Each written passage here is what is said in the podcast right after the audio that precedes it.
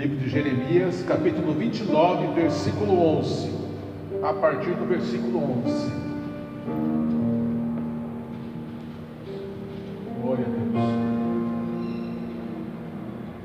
Amém? Diz assim: Pois eu bem sei que planos tenho a vosso respeito, diz o Senhor, planos de prosperidade e não de mal, mas para vós dar um futuro e uma esperança. Então me invocareis, e vireis orar a mim, e eu vos ouvirei. Vós me buscareis e me encontrareis quando me buscardes de todo o coração. Eu me deixarei ser encontrado por vós, diz o Senhor, e mudarei o vosso destino. Feche seus olhos. Senhor, nós te agradecemos, te louvamos, porque até que o Senhor tem nos abençoado muito, Senhor.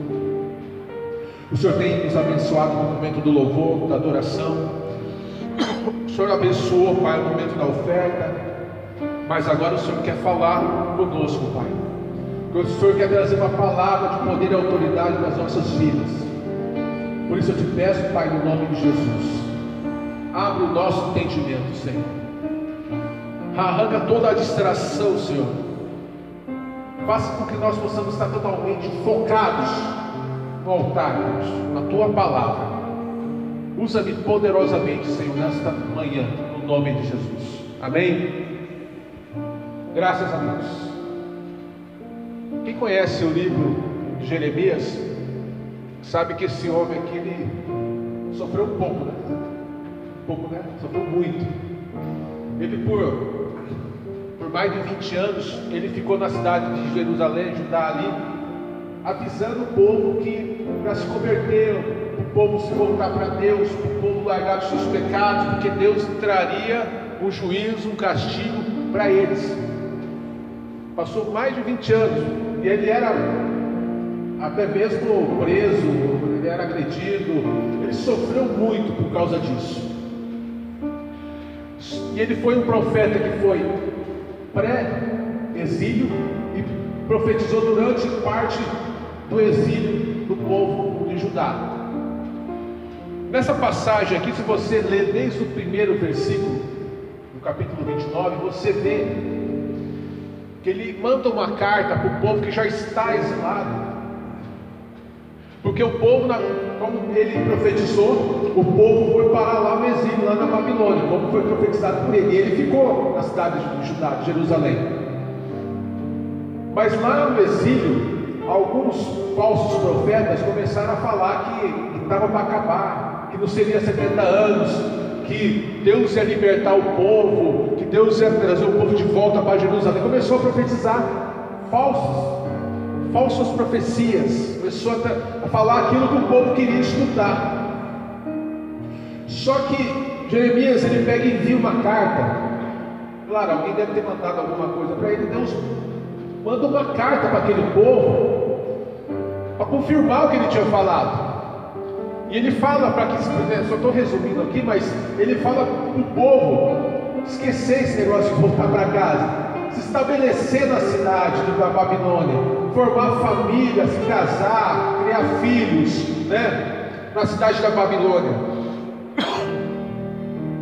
Pediu para que eles também orassem pela prosperidade da cidade, do país ali da Babilônia, eles iam ficar lá por 70 anos que aquilo que os falsos profetas estavam falando era tudo mentira. Mas eu queria parar aqui nesse versículo 11, só para vocês terem uma noção de onde nós estamos, né? Que ele fala: Pois bem sei que tem planos, sei que planos tenho a vosso respeito do Senhor, planos de prosperidade e não de mal, não para vos dar um futuro e uma esperança, mas para vos dar um futuro e uma esperança. Então me invocareis e vereis orar a mim, eu vos ouvirei. Vós me buscareis e me encontrareis quando me buscar de todo o coração. Eu falo para vocês que, que Deus é um Deus, ele reage. Nós agimos, ele reage. Entenda, na família, se um esposo trata a sua esposa mal, né? O esposo vem, é grosso com ela, o esposo vem, não faz nada para agradar ela, o, esposo vem, né? Não dá atenção, não dá, sabe, trata mal a esposa. Ele não pode esperar, por exemplo, estou dando um exemplo, que a esposa trate, né? Bem também. Então uma reação, uma ação causa uma reação. Você no teu trabalho, você está lá, você, não, enrola, né? Você não faz o teu trabalho de uma forma caprichada. Você não trata, você não respeita os seus, os seus patrão, seu gerente, seu supervisor, aquele que está acima de você. Você não respeita os teus colegas. Você, vai, você não vai esperar ser bem visto naquele lugar. Você não vai esperar receber uma promoção. Você não vai esperar receber, né? algo de benefício, porque você vai ser, vai ser sempre aquela pessoa que causa problemas, que causa dificuldades. Então, há uma ação, há uma reação. Agora, o que nós queremos dizer aqui, primeiro, o nosso Deus, ele não tem necessidade de nada. O, o nosso Deus, ele é todo poderoso. Ele é dono de tudo. Ele, ele é absoluto para tudo. Ele não precisa de nada de nós. Ele precisa de alguma coisa? Não precisa de nada. Só para ter uma ideia, quando Moisés subiu no monte lá, o povo estava pecando lá embaixo, Deus falou que destruir todo mundo lá e começar de novo com Moisés. O povo está pecando lá, começar a fazer é, estátuas de estava no animal lá para adorar, que Moisés estava demorando, Deus já queria eliminar aquele povo, começar do nada. Então Deus não precisa de nós para nada, mas nós precisamos de Deus.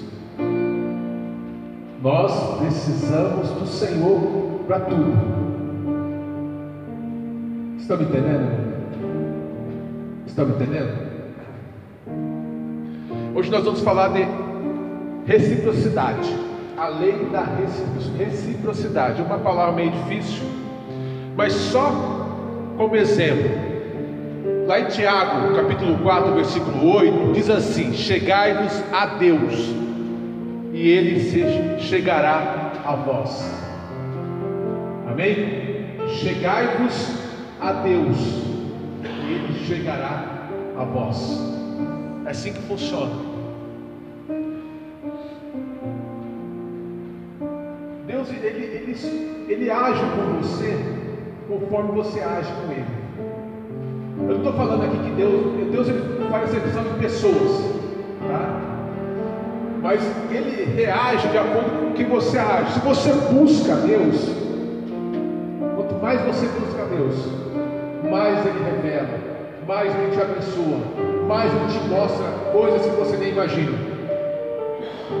Quanto mais você lê a palavra de Deus, mais você, Deus, Ele te mostra revelações que você nunca pensou. Momento que Deus ele não, ele não age de acordo com o que nós agimos, irmãos, é antes de nós nos convertermos. Ó, você foi uma pessoa que tem, ó, então, vou botar aqui uma coisa mais é, faz de conta, né? A pessoa roubou, a pessoa matou, a pessoa fez tudo de ruim que pode fazer, a pessoa é, passou os outros para trás, fez de tudo. Mas quando ela aceita Jesus, Jesus como único Salvador, esse é o momento que Deus ele não leva em consideração nada que você fez. Não leva em consideração nada que você fez na ignorância. Nada que você fez quando você não conhecia Deus. Nada que você fez quando você não tinha comunhão com o Senhor. Porque ele fala aqui, lá em Romanos 5,20: Onde abundou o pecado, superabundou a graça. Amém? Por isso, quando aquele, aquela pessoa que estava do lado de Jesus, aquele assaltante, aquele ladrão que estava do lado de Jesus na cruz do Calvário ali, Ele se arrependeu e pediu perdão que ele fez. Só até ali no momento da cruz ele fez coisa errada. Mas naquele momento ele reconheceu que Jesus era o Senhor, que ele era o Messias. E ele pediu, ele se arrependeu. Jesus falou para ele que hoje mesmo estaria comigo no paraíso. Então até o momento que você não conhece a Deus, não conhece Jesus, não conhece as leis de Deus, não sabe como é que funciona, momento que você, por oração de alguém, por um milagre, por alguém que pregou para você, você aceita Jesus, você se arrepende dos seus pecados, Ele te perdoa na hora, Ele lança os seus pecados no mar do esquecimento. Aí onde, onde abundou o pecado, superabundou a graça. Esse é o momento em que Deus ele reage de forma diferente. Então você liga. Ele fala, ah, você matou, você roubou, meu filho, nem conversa, desce um fogo ali já queima. Agora, tudo que você fez aí, não tem jeito se Deus fala isso. Ah, não, o que você fez não tem jeito. Ah, você roubou, ah, não, você traiu tua esposa. Não, isso aí não tem perdão não. Manda fogo. Mas Deus, Ele perdoa. Deus, Ele salva. Esquece tudo aquilo que ficou para trás. Mas no momento a partir do momento que você conhece a verdade, a partir do momento que você conhece o Senhor, a partir do momento que você começa a vir na igreja começa a aprender, o Espírito Santo de Deus começa a trabalhar no teu coração. Você vê o tratamento, irmão? Eu lembro quando eu fui para o exército, fiquei um dia, servi um dia no exército. O irmão ficou falando, ah, é louco, irmão. Pensou, né? Tem sido operações especiais, né? Deve ter pensado isso, mas não, fiquei um dia. Você, antes de você entrar no exército, o sargento, ô oh, meu, você, por favor, você fica ali por gentileza. É, onde é que o banheiro? O banheiro é por aqui, ó. Vai por ali. Aí você, dá uma saída meio soldadinho, né? Vai pegar, não sei o que lá. Mas cala a boca e vai pegar. Mas o tratamento, antes de entrar, um, depois que você entrou é outro. no exército. Também foi um dia só, senhor. Eu fiquei lá. Graças a Deus. Amém. Mas Deus assim, ele te traz, ele, tá, ele não considera o que você fez no passado. Você aceitou Jesus, acabou. Daqui para frente, Ele vai te tratar. Mas você, irmãos, a partir daquele momento, você conhece agora, começa a conhecer a palavra, você começa a conhecer o que agrada e o que desagrada a Deus, você começa a conhecer como chegar perto dele, como ser abençoado, você começa a conhecer as leis do Senhor, as leis espirituais, você começa a conhecer, aí Deus vai te tratar de uma forma diferente. E repetindo, irmãos, Deus não faz acepção de pessoas, só de atitudes. De atitudes, de pessoa não de atitudes. Ó, vós me buscareis e me encontrareis quando me buscareis. Quando me buscareis, você vai encontrar Deus quando você buscar Ele. Deus está ali pronto para te abençoar. E nós vemos aqui uma situação, muitas vezes, que nós estamos na igreja, nós servimos a Deus, servimos a Deus, vimos a igreja, quem sabe uma vez por mês, né? Lemos a Bíblia, quem sabe uma, uma, uma vez por ano, oramos. Às vezes a pessoa fala, nossa, Senhor, eu oro, nossa, Senhor, eu vou na igreja, nossa, Senhor, eu oferto na igreja, meu Deus, eu, está acontecendo isso comigo? Aí Deus puxa ali no lugar para falar sobre estrada. É, ora mesmo. Uma vez por mês dois minutos. Vai. Esse ano inteiro, três minutos de oração. Ó, oferta da igreja. Esse ano, estamos no meio do ano. Esse mês ele deu dízimo. Ó, vai na igreja. A Santa Ceia. Irmãos, está difícil com Deus, imagina sem. Imagina sem o Senhor na nossa vida. Deus tem planos para nós, Ele fala aqui, Ele tem planos, Ele tem propósitos, Ele tem projetos para a nossa vida. Mas se nós não nos colocarmos, nós não orarmos a Deus, como é que nós vamos saber que planos é esse? Se nós não começarmos a estudar, falar o que Deus quer comigo, A gente, eu, eu tenho, igual eu tenho, eu tenho filhos. Se eles vierem se mostrarem, né, desejo de fazer algo, se tem algum plano de fazer alguma coisa, eu tenho filhos, eles vierem a mim pedindo apoio, pedindo apoio, se eu ver neles, que eles querem fazer, que eles estão se esforçando, claro que eu vou ajudar. Né? Os pais aqui. O filho quer abrir um negócio, não sei do que. Você vê que ele está ali empolgado, né? quer abrir, só que precisa de, de grana, né? Apoio financeiro. Partiu dele, ele quer fazer. Ah, vamos, né, vamos investir. Agora, se você tem um plano e querer que ele faça, aí não funciona. Deus poderia falar, ah, você agora a partir de hoje é pastor, mas se eu não busco, se eu não falo, se eu não, não oro, não está no meu coração, eu posso vir para agradar né, naquele momento, mas não vou prevalecer.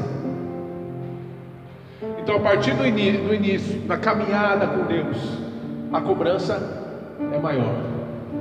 Amém? Se você quer chegar no nível de, de, de revelação, no, no, igual esses tempos agora, na minha casa, Deus está abençoando grandemente lá, a oração, é, minha esposa, a gente está orando para caramba lá.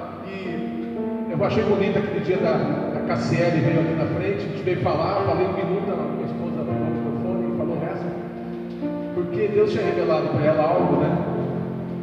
Tinha uma revelação na vida dela, eu só ia falar ah, que bom que você está aqui e tal, mas Deus tinha dado uma revelação para ela há tempos, quando a Cassiele estava no hospital, de nós estarmos indo lá na, igreja, na, na frente do hospital, fazer uma campanha por sete dias. Nós fizemos uma campanha por sete dias, mas foi Deus que revelou para ela. Por que, Deus revelou para ela? Porque ela está orando, porque ela está buscando, porque Deus, ela está buscando né, comunhão com Deus.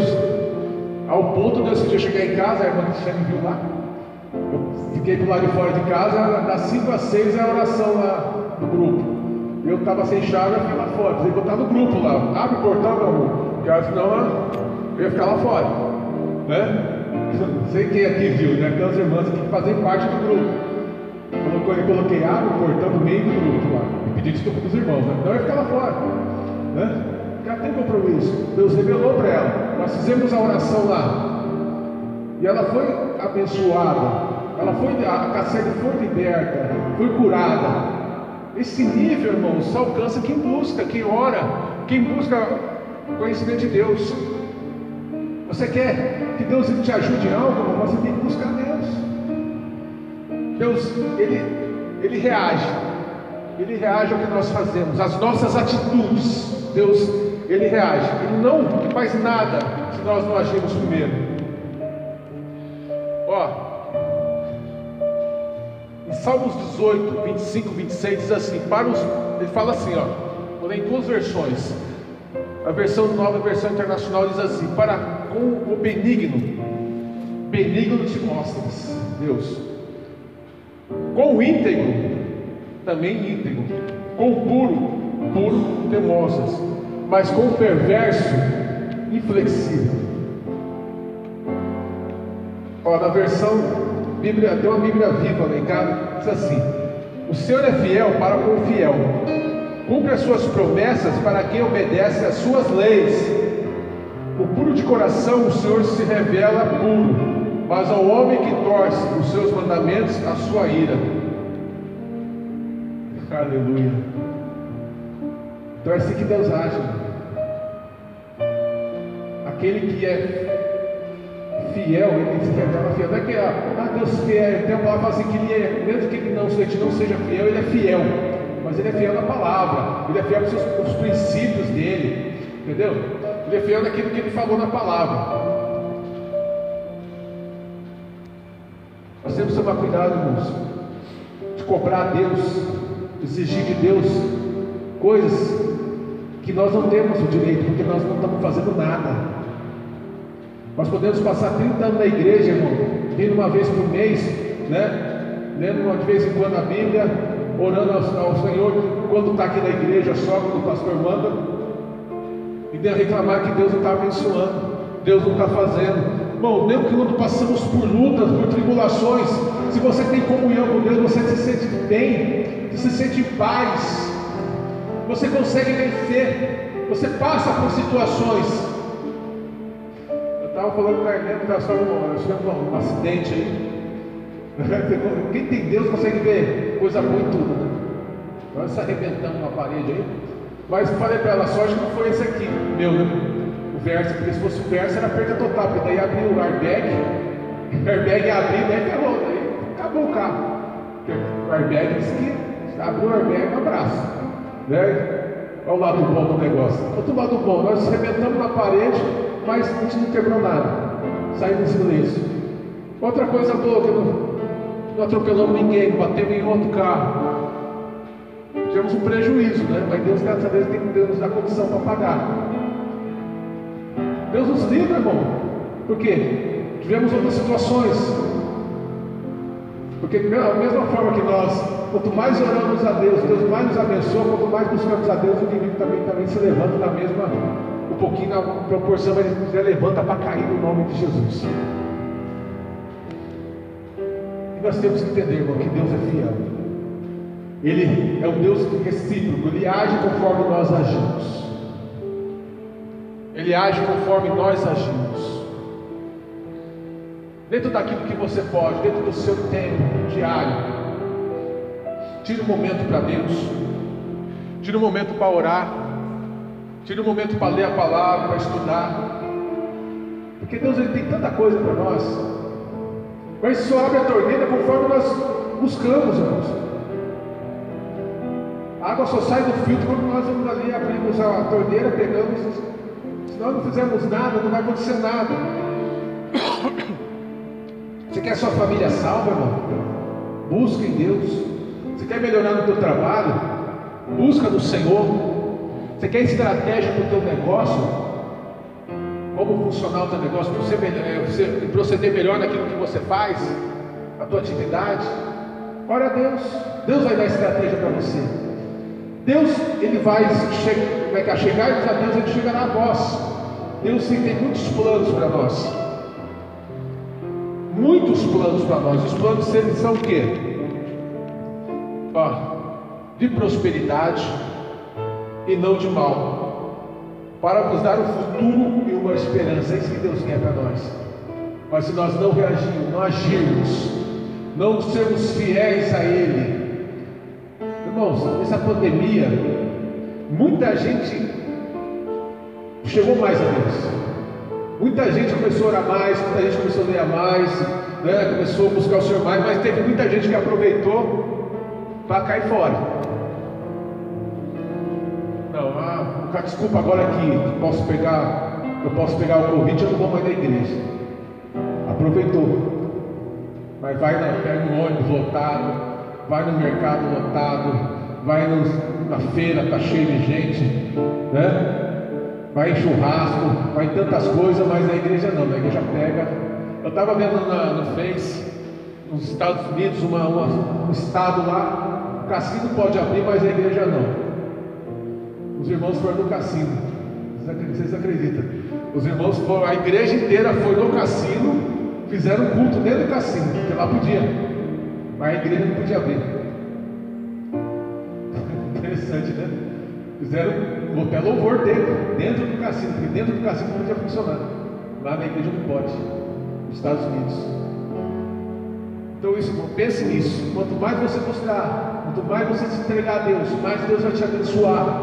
E é bom ver a gente ter o nosso Criador, o nosso Senhor, que sabe de todas as nossas coisas de todos os nossos sentimentos, sabe como é de cada átomo do nosso corpo, Ele sabe que qualquer atitude que nós vamos nós podemos tomar, Ele sabe tudo da nossa vida, Ele é, o, Ele é o Criador, Ele é o que fez a gente, Ele sabe como te conduzir, Ele sabe como te ensinar, Ele sabe o que você tem que fazer para ser abençoado, para você ser próspero, ele sabe o que a sua família tem que fazer para ser uma família abençoada. Ele sabe o que o marido, o que a esposa, como tem que agir para que eles tenham uma vida feliz, porque casamento não foi feito para ser infeliz, irmão.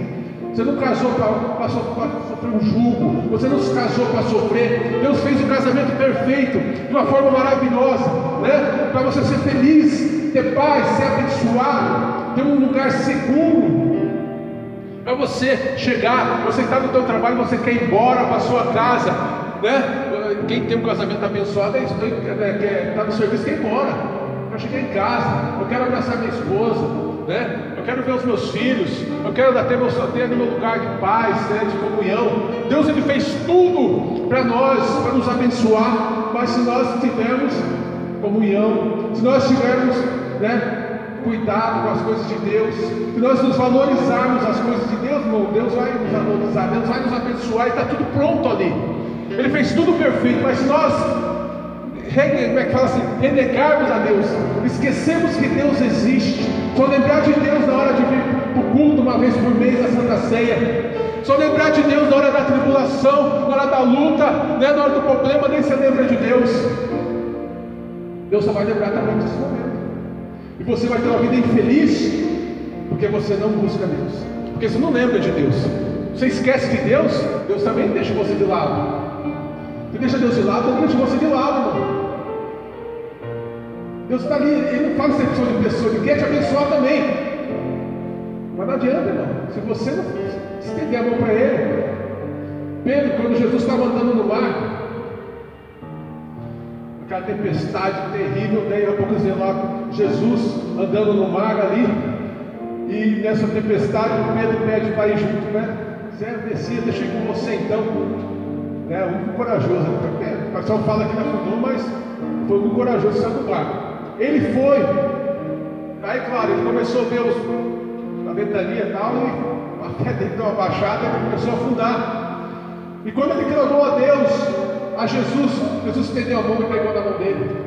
O que quer dizer isso, irmão? Jesus não estava longe, Jesus não precisou correr para chegar ali. Jesus não fez subir lá do céu, descendo com toda não. Ele já está do lado, ele já está do nosso lado, irmão. Ele, a Bíblia fala que ele estaria conosco todos os dias até a consumação dos séculos. Ele está do teu lado, irmão. Eu tinha um casal muito tempo atrás, que eu conheci. Muito tempo, eu não, eu vou lembrar de mais, lembro de um anterior um curso que nós temos de casal lá no, no Par, curso rápido de casais. O cara ele, ele, tinha problema com a mulher dele e ficava sem conversar. Não conversava com a mulher. Eu não lembro nem da cara desse rapaz, mas uns 30, uns 20 anos atrás. Ele discutia com a mulher, não conversava com a mulher. Só dentro de casa, não conversar. Chega no serviço, não conversa, vai dormir, não conversa, vai dormir, não conversa, né? quem sabe almoça até ali, não conversa. 15 dias, vários dias. Mesma coisa, irmão. Deus está do nosso lado. Deus está conosco todos os momentos, todos os dias. E nós, muitas das pessoas ignoram a Deus, não dão atenção para Deus. Deus está ali. É chato, né? Você estar com uma pessoa e não conversar. Eu, às vezes, aqui no carro, daqui de casa, até no serviço da minha esposa, tem vezes que ela vai quietinha. É, de vez em quando. Ela vai quietinha daqui lá. Eu fico, eu fico já chateado, né? De, pô, eu dou uma cutucada, né, amor? Como é que foi? Como é que tá lá? Como é que tá o seu serviço? Porque é ruim, né? Você ficar dias convivendo com uma pessoa e não ter contato, e não ter, não ter conversa, não ter assunto, nem que você nem com um homem falar, ah, tá bom, amor, é verdade. Deixa a mulher falar, né? Não, é, é verdade, é, concorda. Mas você está conversando, mas a pessoa ignorar a outra. Mas caso por dias, dias, é uma coisa que Deus sente, Deus está do nosso lado. Essa história de Pedro que eu falei para você, para mostrar para vocês que Deus está do nosso lado. Pedro começou a afundar, clamou, chamou por Jesus, Jesus já estendeu a mão na hora, porque ele está do lado. Irmãos, Vai Tiago, né? Fala. Chegai-vos a Deus e Ele chegará a vós. Buscar-me-eis e me achareis quando me buscareis de todo o vosso coração. Deixa perguntar para vocês, para encerrar. Vocês têm valorizado a presença de Deus na vida de vocês? Vocês têm valorizado a obra do Senhor? Você tem tentado ouvir a voz do Senhor? Você tem tentado conversar com Deus através da oração? Você tem tentado saber qual é a vontade dele na sua vida, através da leitura da palavra, através das ministrações. Você tem tentado isso? Não, você tem lembrado de Deus só na hora de culto. Tem lembrado de Deus só na Santa Ceia. Irmãos, como você agir com Deus, Ele vai agir com você. Ele não precisa de nós, de nada de nós. Ele é todo poderoso, Ele é absoluto em tudo, Ele não precisa de nós. Nós precisamos muito dele. Amém? Então vamos nos colocar de pé. Tem um horário já. Chegai-vos a Deus, Ele chegará a vós. Busca Deus, busca Deus, busca o Senhor. Não deixe que o frio, não deixe que essa pandemia, não deixe que nada venha te separar do amor de Deus. Não deixe, não deixe, no nome de Jesus. As irmãs, né, quiserem participar do grupo de oração, temos o grupo com a irmã Cristiane, temos outro grupo, Mulheres de Movimento. Ali as irmãs estão pregando, estão orando todos os dias. Amém? Então vamos orar a Deus. Busca o Senhor mesmo. Não, deixe Deus de lado, não. Ele está do teu lado. Você pode estar ignorando a Deus, mas Ele está do teu lado. Feche seus olhos. Aleluia. Senhor, nós te louvamos, ó Pai, nós te agradecemos.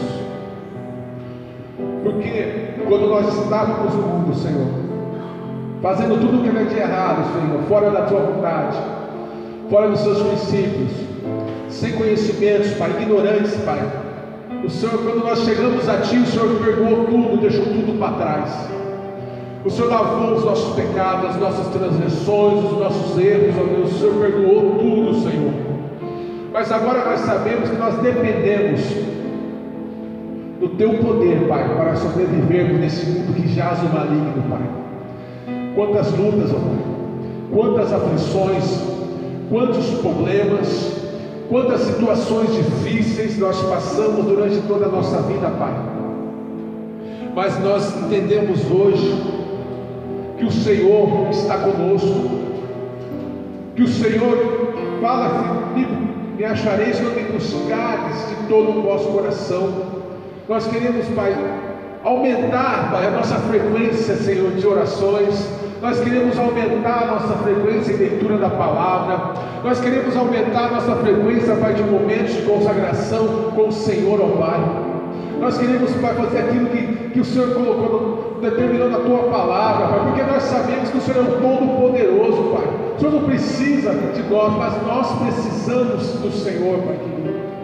E sei que o Senhor está do meu lado, eu sei que o Senhor está do lado de cada irmão que está aqui na igreja pronto, Pai, para estender o braço, para estender o braço, para nos ajudar, Senhor. Eu sei que o Senhor está pronto, Pai, para nos ensinar. Eu sei que o Senhor está pronto, Pai, para, para mostrar caminhos, para mostrar meios, formas de como devemos agir, de como devemos proceder na nossa família, no nosso trabalho, na nossa vizinhança, onde quer que nós estejamos. Eu sei que o Senhor tem muito mais para pessoas aqui nessa igreja em relação a ministérios. O Senhor não quer muitas pessoas, que muitas pessoas aqui fiquem sentadas, mas que muitas pessoas comecem a atuar em alguma área, louvor, pregação, como obreiro. Eu sei que Deus tem planos maravilhosos para nós, planos de prosperidade, planos de esperança para as nossas vidas. E nós te pedimos perdão porque nós muitas vezes negligenciamos, ó Pai. Nós te ignoramos, Senhor. Nós pedimos perdão agora no nome de Jesus. Nos perdoa, Pai. E que tem o Espírito, o teu Espírito, Pai, o Espírito Santo de Deus que está em nós, nos inquiete, nos mostre, nos leve a ter uma comunhão maior contigo, Senhor. Nos leve a ter uma comunhão maior com o Senhor, Pai para que nós possamos conhecer qual é a tua boa, perfeita e agradável vontade para as nossas vidas, Senhor. É o que nós oramos, Pai. Já abençoando a cada irmão, a cada irmã que está aqui nesta manhã. Dê, Pai, no nome de Jesus, um dia abençoado, uma semana abençoada, Pai, de realizações, de sonhos realizados, ó Pai, de experiências contigo, Senhor, em nome de Jesus, é o que nós oramos, Pai, em nome de Jesus, porque toda honra, toda glória, todo poder, toda majestade pertence ao nosso Deus, amém? Graças a Deus. Irmãos, ali, ali tem alguns pães ainda que sobraram, não é para você ajudar a obra de Deus. ali do lado tem um café da faixa, tá? o bolinho, o chá, o café, o leite. Se vocês quiserem participar, estão liberados. Que Deus abençoe a todos, vão com Deus e tenham um bom dia no nome de Jesus. Amém? Graças a Deus. De louvor, se quiser louvar, cada vez. Aleluia.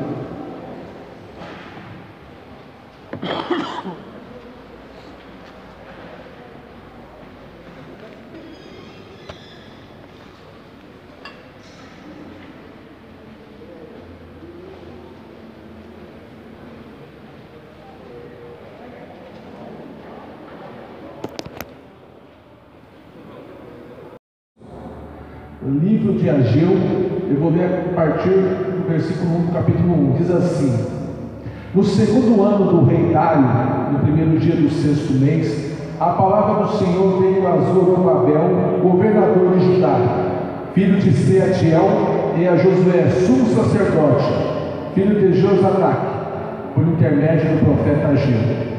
Assim diz o Senhor: Este povo diz: Não chegou ainda tempo o tempo de edificar a casa do Senhor. Essa palavra do Senhor veio por intermédio do profeta Ageu.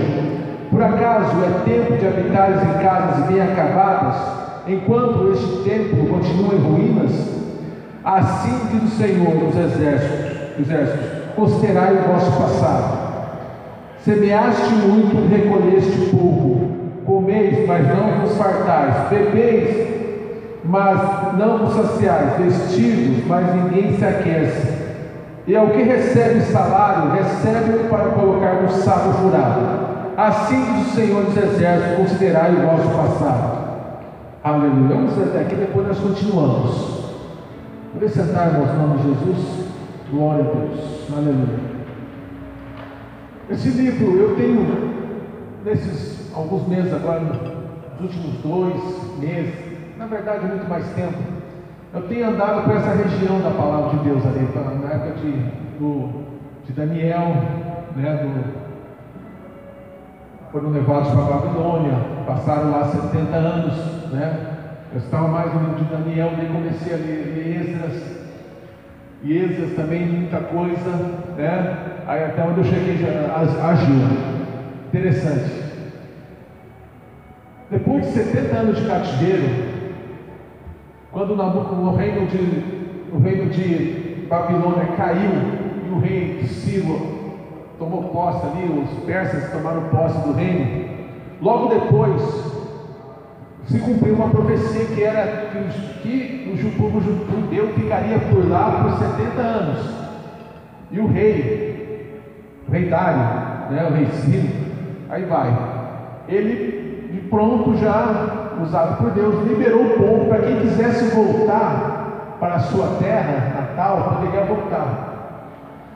É, e Êxodo explica melhor né, a forma que aconteceu. O, o, o rei persa, ele pegou todos os utensílios do templo, devolveu para que o povo judeu pudesse levar para Jerusalém e foi e mandou eles ir para lá para construir, reconstruir o templo. Eles foram com o objetivo de reconstruir o templo de Deus. Claro que uma boa parte, uma grande maioria daqueles que voltaram para Jerusalém já eram pessoas que já tinham nascido na Babilônia. Pô, 70 anos na Babilônia, né? Alguns idosos, algumas pessoas mais velhas que voltaram junto, mas os que foram primeiro, a grande maioria já tinha nascido na Babilônia. E era aqueles que mais temiam a Deus, aqueles que queriam bem de Jerusalém, né? Muitos, muitos levitas, muitos sacerdotes foram juntos nessa primeira leva. E além de levar os utensílios do templo, todos, tudo era, era ouro, prata, bronze, era tudo que Nabucodonosor trouxe para Babilônia, levaram. Ainda levaram uma grande oferta em ouro, prata, né? Eles foram prontos, né? Com cartas, tudo para reconstruir o templo de Deus. E eles chegaram em Jerusalém, começaram a reconstruir o templo. Só que naquela região onde eles, quando eles voltaram, já não, ali já, estava o povo samaritano, né? Já estava um pouco diferente, um pouco misturado, um pouco que tinha outras crenças, outros objetivos. Né? E eles quiseram ali fazer uma aliança o povo judeu, ajudar eles a construir o templo, né? Vamos dar força. Só que, só que o povo judeu, ele sabia que aquele povo que estava ali, o povo samaritano, ele tinha outra crença, tinha outros deuses, tinha outra forma de viver. Se eles se aliassem ou se misturassem com esse povo, né? Isso era uma grande possibilidade de corromper todo mundo ali, né? E eles preferiram não fazer essa aliança com o povo samaritano, né? E continuaram, começaram a fazer. Só que daí, só estou localizando na história aqui, depois eu vou entrar realmente naquilo que eu, quero falar para vocês, tá? Aí o povo samaritano começou a agir contra, começou a atrapalhar, pagou pessoas para estar desanimando o povo, e foi, aí começou a mandar carta para o rei, né? O rei Atário, mas quando mudou o rei para o rei Artaxerxes, né? Chegou o rei Artaxerxes, mandaram uma carta falando que Jerusalém sempre foi uma cidade rebelde, que eles falavam na carta sempre foi uma palavra, uma cidade que causava problemas, uma cidade que causava revolta. Então, se eles edificassem, é, a cidade, os muros, né, o templo, era uma grande possibilidade de se revoltarem novamente contra o rei, né, que tomava conta naquela época. E o rei prontamente, ele, e olha que o rei foi pesquisar na, na, no, na história, né, as crônicas, as coisas que eles, tudo que eles faziam, se registram. E realmente ele viu que o povo judeu era um povo assim meio chato, né? meio briguento, meio fumava, né? por algumas vezes não quis pagar mais imposto, por isso foi destruído. E imediatamente ele mandou, fez um edito proibindo a reconstrução do templo, mandou parar as obras. Mandou parar as obras. Aí, o que aconteceu? Os samaritanos foram lá e até agiram com violência Parou, parou a obra, parou. Aí foi se passando o tempo, né? Foi se passando o tempo, o povo começou a cada um se dedicar à sua casa, né? aos seus afazeres, a, aos, seus, aos seus particulares, aos seus métodos, aos seus objetivos, e aos pouquinhos foram né, esquecendo da casa de Deus. Né? Era uma luta e de repente não dá mais para só que eu, pelo que eu estudei, pelo que eu li, que todo esse tempo, que durou 16 anos, né, do dia que eles pararam até o dia que Ageu chegou para dar uma prensa neles, não houve tanto esforço, né, para recomeçar a reconstrução do templo. Não houve tanto esforço, né? Porque mandaram carta, mandou tipo, uma comissão lá para o rei, para conversar com o rei que não era dessa forma. Né? 16 anos depois, Deus ele leva Ageu no meio daquele povo. E Ageu só aparece aqui nessa, nessa, nessas duas páginas da Bíblia, profeta Ageu. Dos profetas menores. Sendo que, para nós entendermos, a maioria dos profetas veio antes do exílio. Dois profetas durante o exílio. Ezequiel e Jeremias. Ezequiel na Babilônia, Jeremias em Judá. E, e depois do exílio veio Ageu Zacarias, né, Malaquias, veio após. E Ageu foi, Ageu foi um que chegou ali, porque o povo falava assim que não é tempo ainda de reconstruir. Não, ainda não é o tempo de Deus reconstruir o templo. Aí eles se dedicavam. Eles se dedicavam às suas coisas, se dedicavam à sua casa, se dedicavam a ganhar dinheiro, a realizar seus sonhos, as suas metas. E eles esqueciam da casa de Deus. E só para falar aqui que não foi um ato de, de poder entender, irmão, esse livro é tão difícil de entender, né? A gente vai estudando. A Gil, quando ele chega, ele, ele pega pesado no povo. Né? Deus pega e fala através dele que estão valorizando né? as suas coisas, a sua casa, que tem uma casa linda, mas a minha casa, Deus falando, está lá abandonada está lá destruída.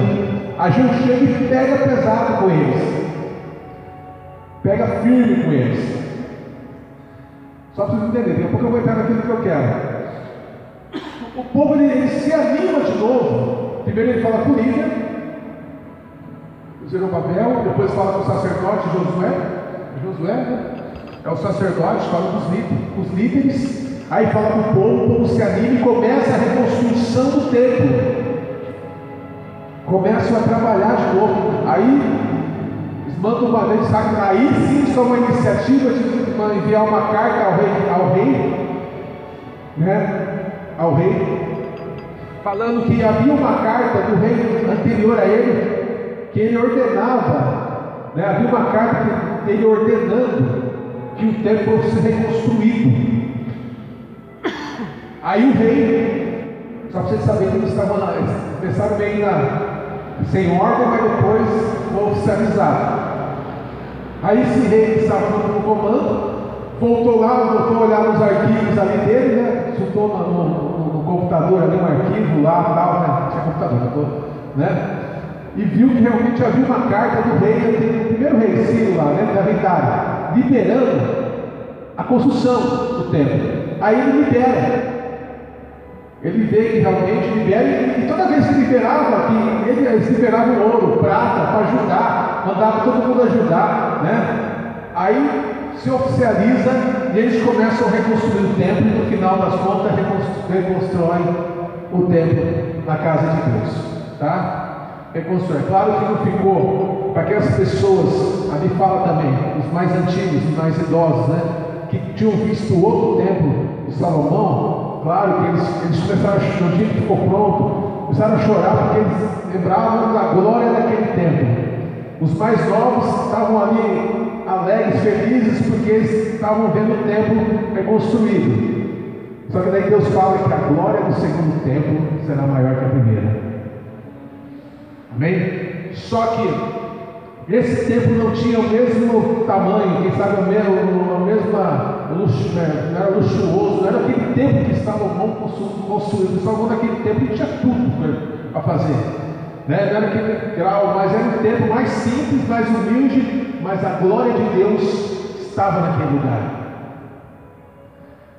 Aleluia. É o que eu queria falar, irmãos. Engraçado, eu ia trazer o cabelo, mas o cabelo está muito pequenininho a letra, eu não consigo. Só leio lá na quando estou tem que pegar pertinho para ler, né?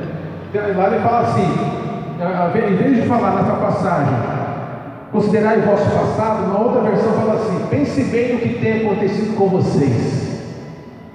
É uma outra versão da palavra. Tem três, três, quatro versões desse texto, mas essa eu achei mais interessante. Pensai bem no, no que tem acontecido com vocês.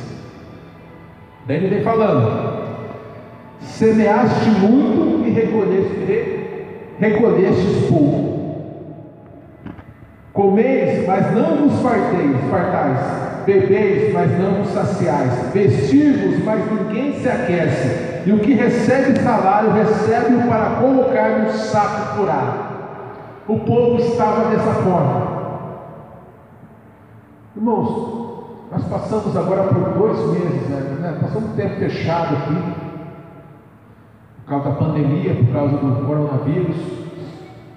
E a gente viu a dificuldade que a nossa igreja passou. Pastor Gil é testemunha disso, né? Dificuldade, nós passamos, até hoje não passamos. A dificuldade. Nós temos aqui, irmãos, a gente a ceia de domingo, de manhã, ceia à noite, deu 860 pessoas né, nos cultos. E durante esse tempo, irmãos, né, aquelas ofertas caíram, os dízimos pararam de chegar, né, pessoas dizimistas, ofertantes, deu uma parada. Mas, quer dizer, a igreja parou, fechou aqui, mas estava na live, mas não fechou assim, para que não precisa mais trazer oferta e dízimo do povo dá uma parada. Vou falar vocês nesse momento aqui agora para dar um exemplo. Né? Mas quantas pessoas aí na, nas igrejas valorizam tudo menos a Deus? Né? Irmãos, eu vou só contar os testemunhos que está acontecendo com a gente, comigo, comigo e minha esposa, para ilustrar o que eu quero, eu quero, eu quero deixar com vocês hoje. Este ano a gente tinha planejado, nosso planejamento né, de viagem, de férias, a gente ia para Maceió, A gente ia ficar uma semana em Maceió, voltar, ficar um dia aqui, outro dia a gente ia, ia descer para Camboriú. A gente ia ficar 15 dias fora, né? Só evangelizando na praia, né? Na meditando, né? entrando a palavra, sossegar, sentar na areia, ali, sentado, lendo livro. Mas veio esse coronavírus, veio né? Passei 20 dias dentro de casa, irmãos. De férias, dentro da minha casa não tinha shopping, não tinha lugar de sair, não tinha, não tinha lanchonete, não tinha nada. Mas tinha igreja aqui, né? As lives, nós participamos das lives. A maioria dos cultos, eu e Helena, nós viemos. Uma boa parte dos cultos, mas quase todos os cultos nós viemos. Alguns nós dirigimos. E nós nesse tempo, a Graça eu tenho uma, uma esposa, porque o coração dela é aberto. Aquela ali, né, aquela era do tipo da pessoa que é. Né, dia o pastor para mim que era. Como é que, como é que fala? Não para, não para de fazer. Não, você acorda e já começa a limpar o chão. Né? Você chega em casa, já, você vai deitar, já me chama para catar roupa lá e levar para cima. Né? Às vezes eu, eu fico mais um tempo, meia hora mais no correr para poder dar descansada e chegar em casa, chegar preparado. Né? E dessa forma, só que ela faz tudo isso e não esquece da obra de Deus. Mesmo jeito que ela é aqui na igreja, ela é em casa. Mas tem, mas tem gente, irmãos, que é, começa a se envolver em tantas coisas. Fazer tanta coisa lá fora. Eu tenho um curso, não sei do que. Eu tenho não sei o que, não sei aonde. Eu tenho que fazer não sei o que lá. E não vem na igreja mais. Começa, o que está acontecendo? Começa a desvalorizar, quer dizer, desvaloriza a obra de Deus como esse povo estava desvalorizando. Começa a esquecer, né? pode ser, não lê a Bíblia, não ora, não medita, né? não, não, não, escuta, não, não assiste nenhum vídeo de pregação na internet, nada, e daí pior ainda, não vem na igreja, não participa dos cultos, não oferta, não dizima. Aí uma vez por mês ou duas, vem na igreja, né? Ora a Deus, com a sua presença aqui e quer que Deus abençoe, e quer que Deus abra as portas, e quer que Deus venha, venha operar milagre na vida dele. Irmãos, esse ano, só para ter uma ideia, nós não fomos, mas está pago e o ano que vem nós vamos. Vai, vai. Depois, a gente construiu uma, uma segunda garagem na nossa casa. Teve a romana, madeira, tudo bonitinho, pintadinho. A gente também reforçou a área antiga lá. Ó, vai vendo. Compramos uma geladeira, compramos um micro-ondas, compramos uma pressão, uma segunda panela de pressão. Aí vai, irmão. Tem dinheiro guardado, a gente quer comprar um carro até o final, ou trocar o carro até o final do ano. Bom, por quê? Sou melhor que ninguém, irmãos. A gente não é, ganha a mesma coisa que eu ganhei ano passado, a mesma coisa. No meio da pandemia, mas nós estamos aqui priorizando a obra de Deus. Priorizando a obra de Deus. Ela faz bolo lá, a gente tem que perguntar: esse bolo é nosso ou é da igreja? Nós aí come, né? Nós não era para da igreja, não sei o que. Deixa, ah, é comigo, né? né? Então ela, ela faz bolo para trazer aqui no domingo, no café da manhã, né? Dedicação sempre foi assim. Ela é ativa assim, e é desse jeito, irmão eu vou com ela, estou junto com ela, vamos nós dois, a gente vai trabalhando junto, e Deus vai abençoando. E um dos requisitos, irmão, agora eu fico falando para vocês, mas o que eu preciso para prosperar na vida de na, na minha vida, para viver uma vida melhor, para minha família, para viver uma vida né, é, mais abençoada? Buscar primeiro o reino de Deus que a Bíblia fala? Buscai primeiro o reino de Deus. Mateus 6,33. Buscai primeiro o reino de Deus. E as outras coisas nos serão acrescentadas. Orar. Nossa, nunca vi ele orar tanto. Esses grupos aí, eu não vou te contar. Né? Os grupos das irmãs, tem mais outro grupo que ela participa. E eu orei, eu vejo, eu estava. Eu cheguei em casa, ó, só ver, eu fui chegando em casa, eu vou beijar minha esposa, fui beijar ela tudo, estou na minha cara do quarto. Sei, né? Já foi lá que daqui a pouco estava orando. Está orando, graças a Deus está orando. Né? falei, caramba, nem tem um beijinho. Depois, né, esperou chegar, né? Aí orou tudo lá, e veio hora de madrugada, fez orar de madrugada com ela, e hora não sei o quê. Eu também estou agora estou no embalo também, orando, buscando a palavra, né? mas é que fazia antes, mas mais agora, né? Mais. Esses dias nós fomos de três horas da manhã, no grupo lá, eu que tenho no quarto e ela no outro. Por quê? Porque ela é pentecostal e eu sou menos pentecostal que ela. Porque ela ora, falta ela sair pateando na casa, né? Eu já oro mais devagar, já mais isso para não ter o ritmo ficar na mesa, estou no quarto, tem no outro até acabar, mas tal. Mas eu falo, é buscar primeiro o reino de Deus. E as outras coisas vos serão acrescentadas. Pense bem no que tem acontecido com vocês. A Jô fala para esse povo: pense bem no que tem acontecido com vocês. Vocês não têm prosperado. Por mais que vocês se esforcem, vocês não conseguem suprir as suas necessidades. Por mais que vocês estudem, vocês não conseguem né, alcançar aquilo que vocês querem. Por quê? Porque vocês não têm priorizado a Deus. Vocês têm que cuidar das suas. Não vou falar que não tem que cuidar das suas coisas, tem que cuidar. Mas não esquece de Deus. Eu falava para os jovens, algumas vezes eu falava assim: amanhã você vai estar na faculdade, amanhã você vai ter né, sua vida vai arrumar uma namorada, um namorado, amanhã você, quem sabe, vai estar trabalhando, mas uma coisa eu falo, não esquece de Deus, não esquece de estar aqui na casa de Deus, orando, buscando, que eu, eu vi, irmão, começar a faculdade, daqui a pouco a vir menos, daqui a pouco arrumar uma namorada, menos ainda, né? Começar a trabalhar e não vê mais. De vez em quando aparecia no culto jovem, né? Para dar uma presença aí e tal, e eu vejo, irmão, o que eu olho, que eu, eu observo, que a juventude, hoje, a pessoa mais não valoriza, não é todos, né? mas uma boa parte, não valoriza a obra de Deus como nós valorizamos. Né? Mais, mais experientes, não valorizando, não valorizam mais, parece que é uma coisa tão supérflua, uma coisa de. É uma coisa que parece que é uma obrigação só, que a vir na igreja é uma obrigação para marcar. Não, não é aquela coisa mais quando a gente orava, a gente ia no monte, né? E vinha, pensava no ônibus, ia trabalhar, pensando na palavra de Deus, lia, vinha lendo o texto, né? lendo a Bíblia antes no ônibus, né? momento de oração, vigília. Não é mais. Buscai primeiro o reino de Deus, e as outras coisas serão acrescentadas. Então, esse, a Gil vem e fala, e eles falavam assim, mas não é hora ainda, esse povo falava, não é hora Deus não é hora de Deus para recomeçar uh, o templo, não é hora. E eles sofreram. Se, se você ler esses dois capítulos desse, desse livro de Ageu, você vai entender muita coisa.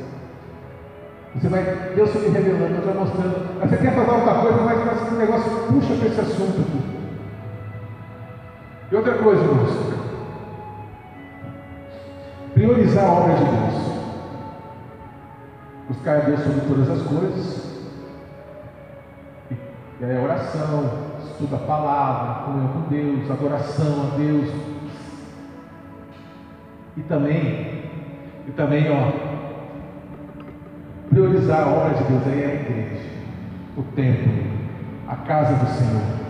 Graças a Deus, no começo desse ano veio duas irmãs, né, com a sua família, e ó, fizeram uma reforma, sentiram no coração que está ajudando aqui na reforma, fizeram uma uma reforma muito bonita aqui, abençoada. O Hospital do Câncer precisa de colaboradores, pessoas aqui têm se levantado. Não sei onde está meio parado, não sei como é está parado. Né? Cestas básicas, as pessoas têm ajudado. Né? Tem uma irmã que vai né, da, do, do Ministério, a Sandra, que tomou a frente, vai lá, ela, uma equipe, caindo algumas pessoas daqui, capelania, né? Que vai nos mercados, fica lá o dia inteiro no mercado por quê? Para eles? Não.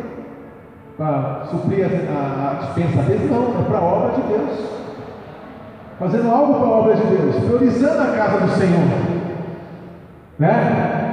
Outras pessoas fazem visita, outras pessoas fazem, fazendo a obra de Deus, irmão, priorizando a casa do Senhor. Quando o pastor precisou aqui de né? O pastor passou um estreito aqui para pagar aluguel para pagar as contas, levantou algumas contas aqui, algumas pessoas pegaram para ajudar. As pessoas estão priorizando a obra de Deus, a casa do Senhor. a casa do Senhor. Então nós, primeiro, buscar Deus sobre todas as coisas.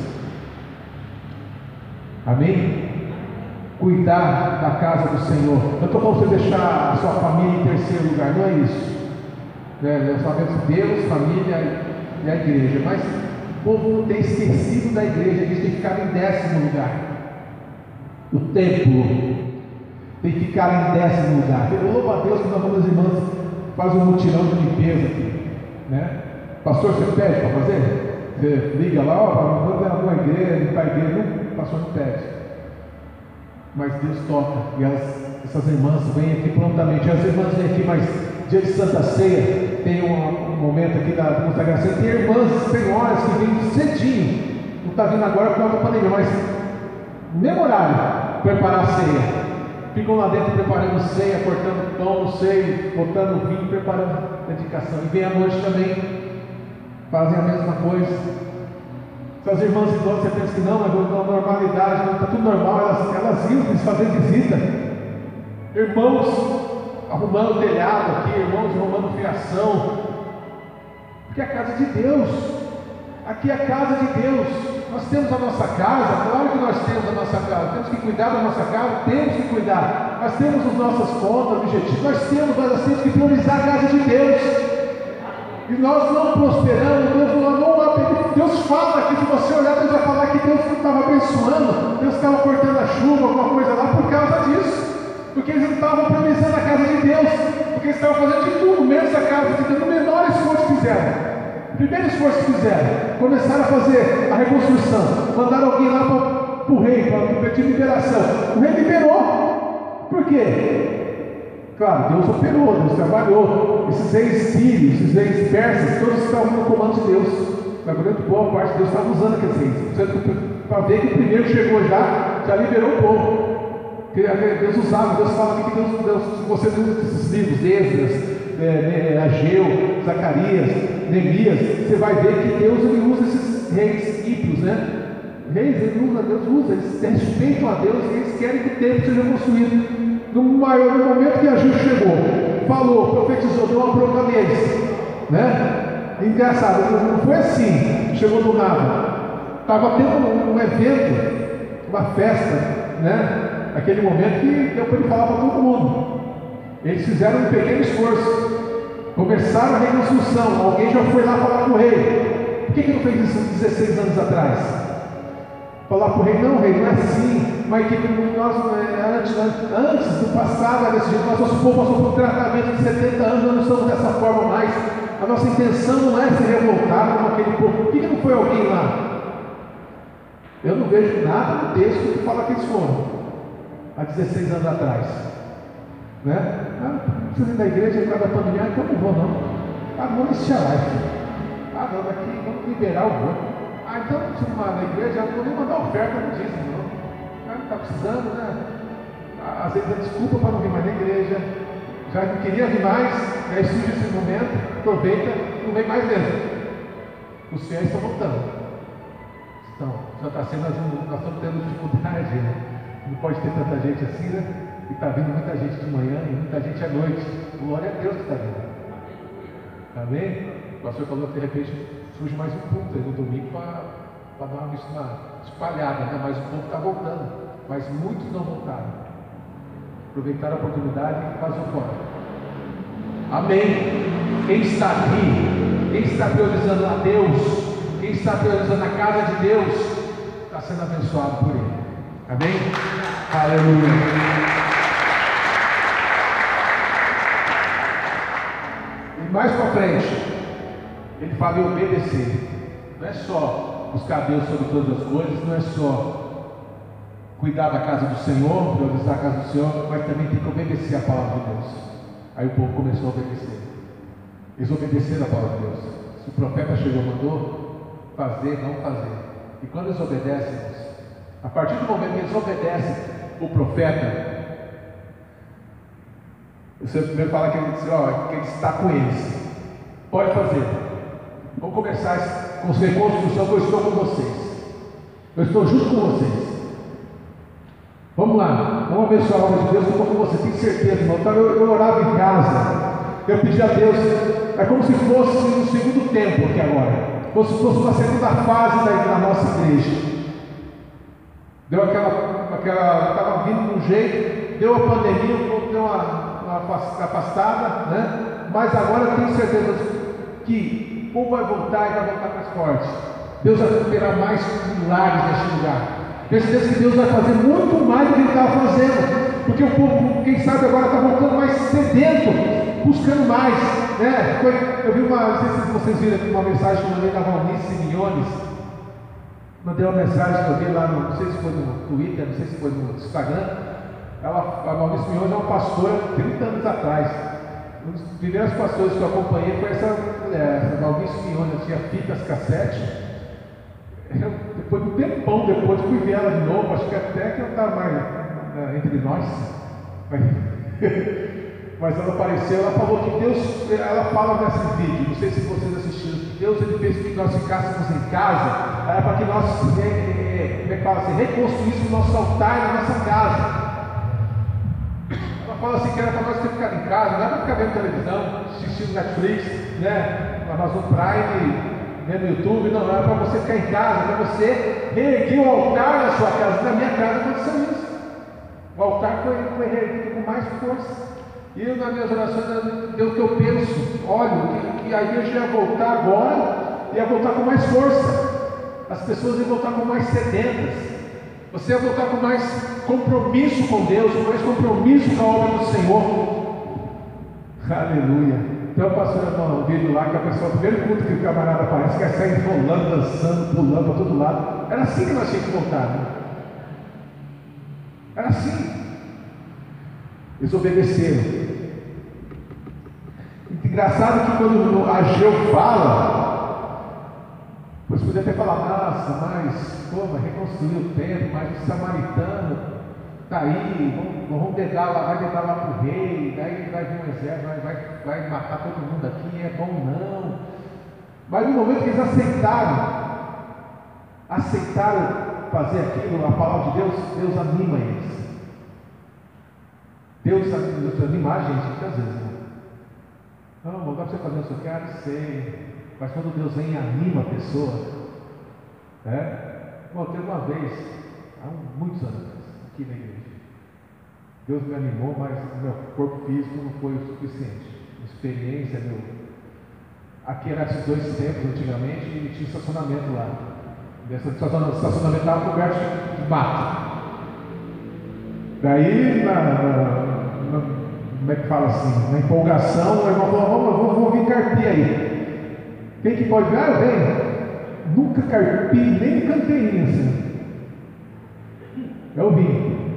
Deus queria animar. Só que eu vim animado, acho que eu estava animado, foi Deus que me animou. Cheguei aqui e comecei a carpir. Eu estava nisso aqui, eu já estava lá na parede já. O camarada sabia, eu não sabia. Ah, mas deu uma hora de serviço, irmão, isso não é para mim não. Deus te abençoe, fique com Deus aí. Irmão, irmão que sabe é outra coisa, né? O cara que nunca fez isso na vida, mas, né, irmão, animou quem sabia. Eu vi na empolgação, mas o irmão lá, Deus animou, ele carpiu toda aquela data, sozinho. O senhor já tinha uns 20 anos na frente já de idade. E eu novinho de tudo, não consegui carpir nada. Minha mão já fez bolha, nem foi. Isso aqui, irmão, aqui ali. Ah, não deixa, eu parei, estou fora. Vai com Deus, continua Deus te abençoando. Deus anima. Então quando Deus irmão, Deus anima. Quando você vem na empolgação é outra coisa. Deus animou aquele irmão lá. Amém? Ó, a glória do Senhor, a glória do segundo tempo será maior que o primeiro. Eu acho que nosso novo tempo está começando agora. Ninguém, muitas pessoas não parou, mas a, a nossa está parada, as pessoas não puderam vir mais, estavam caladas, uns três, quatro, cinco pessoas na, na igreja só, né? Mas agora tudo está voltando, mas a glória do segundo tempo será maior que a primeira. É engraçado que quando eu falei aqui que quando comecei, a construir os velhos choraram porque lembraram lá do passado, da glória do tempo de Salomão, e os jovens estavam alegres porque viram o tempo erguido de novo, né? e começa o estudo, começa as bênçãos, começa né, tudo de novo, sacrifício, começa tudo. E esse templo, o segundo templo, é o que é o Jesus é apresentado ali na frente. É por isso que a glória do segundo templo é maior que a primeira. Lá na frente, lá na frente, Jesus fala, aparece por ali. Interessante, irmãos. E outra coisa, depois de tudo isso, o próprio Deus fala, mesmo depois, um e dois, mandaria, né, para estremecer. Ó, capítulo 2 fala aqui. Farei, capítulo 2, versículo 7, diz assim: Farei tremer todas as nações. Ó, as coisas preciosas de todas as nações serão trazidas. Encherei esse tempo de glória, diz o Senhor dos Exércitos. A prata, o ouro, pertence a mim, diz o Senhor dos Exércitos. Certeza, irmão. A nossa igreja aqui vai bombar. A nossa igreja vai explodir, porque Deus vai mandar pessoas, provisão, ganhos. Esse aluguel de 7 mil lá na frente não vai ser, vai ser nada para nós. Porque Deus vai prosperar essa igreja, porque nós, nós ali obedecemos a palavra, nós buscamos ao Senhor em primeiro lugar. Nós, nós estamos aqui é, valorizando a casa de Deus. E nós estamos obedecendo a palavra do Senhor. Então guarda essa palavra no teu coração.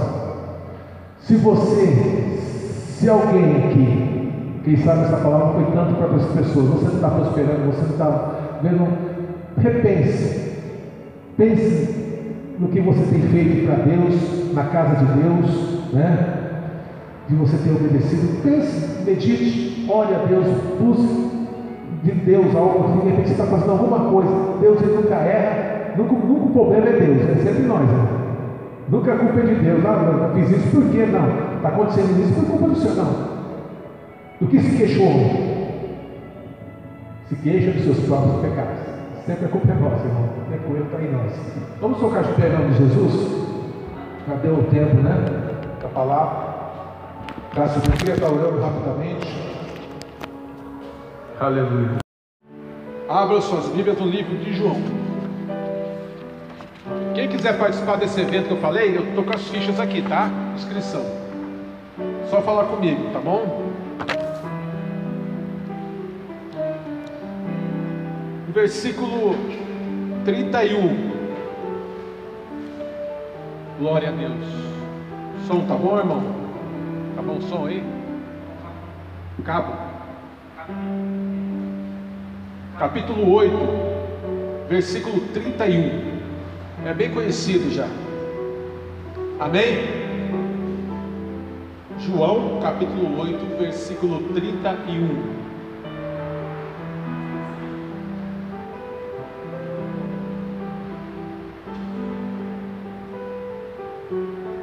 Glória a Deus.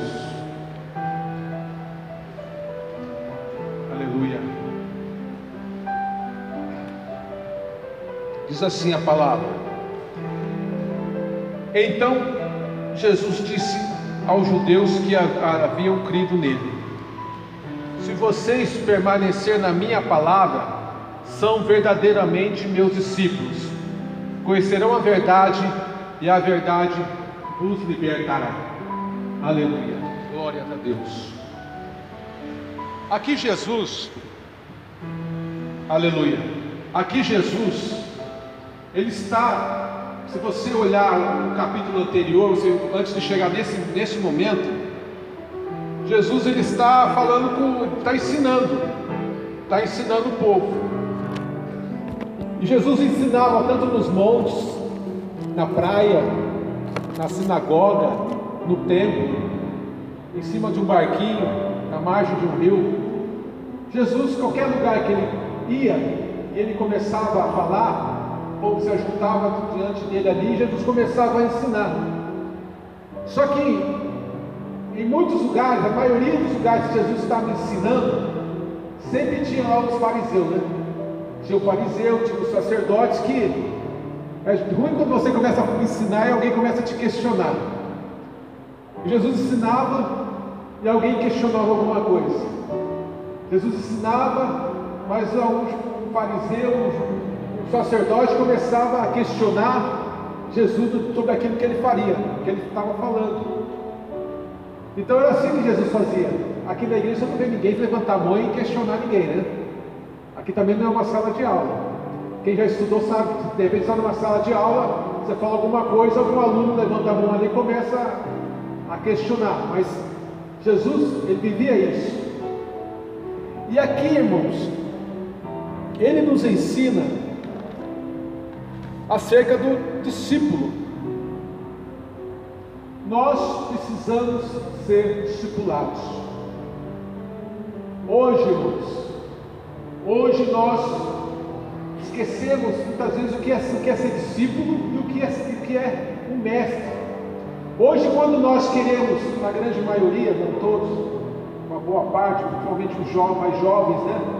A gente quer alguma informação, a gente vai aonde? A gente vai lá no mestre Google. A gente digita lá no mestre Google qualquer informação que você quer. Você quer saber sobre culinária, você quer saber sobre a matéria da escola, sobre alguma situação, qualquer coisa, alguma doença, alguma enfermidade, qualquer assunto que você quiser, você vai lá, digita lá no Google e aparecem milhares de estudos, de ensinamentos, né, informações sobre o que você quer saber.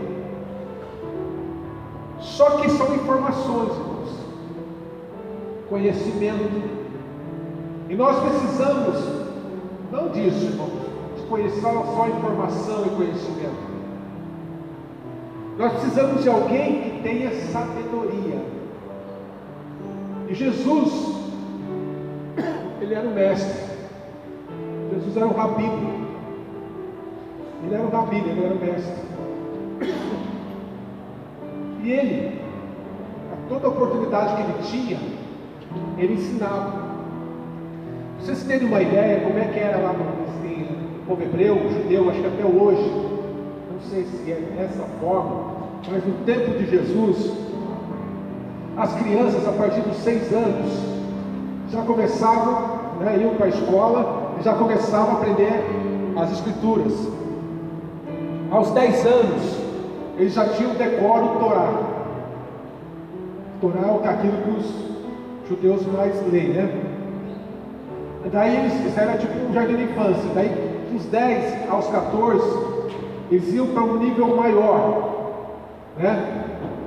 Para aprender, para se aprofundar mais em outros livros, né? Da cultura hebraica. E, e, e discípulo, discípulo era naquele tempo chamado Talmadim, Talmidim. Então, irmãos, Jesus ele fez tudo isso. Ele era um judeu igual nós. Ele era um judeu igual a gente, irmãos. Então ele passou por tudo aquilo que aquele povo precisava passar, dos costumes que ele tinha. Então, eles tinham esse ensino lá dos 6 aos 10, tinha um ensino decorado, decorava Torá, dos 10 aos 14, né? Aprendi outros livros. E, e daí para frente, os melhores dos melhores discípulos, eles tinham, eles, os mestres, os rabinos famosos, traziam para perto deles e daí ensinavam eles para se tornarem rabinos também, os melhores dos melhores. E os outros jovens, eles iam o que? Aprender a profissão do seu pai. Eles iam aprender a profissão do pai. Se o pai era carpinteiro, ele ia ser carpinteiro. Se o pai era ferreiro, ele ia ser ferreiro. Se o pai era, era garçom, ele ia ser garçom. Então era dessa forma que funcionava o ensino naquela época, entre os judeus. E engraçado, irmãos, que Jesus, ele sendo mestre, ele sendo rabino, quando ele faz seus 30 anos de idade, ele sai chamando seus discípulos, né, que depois seriam apóstolos.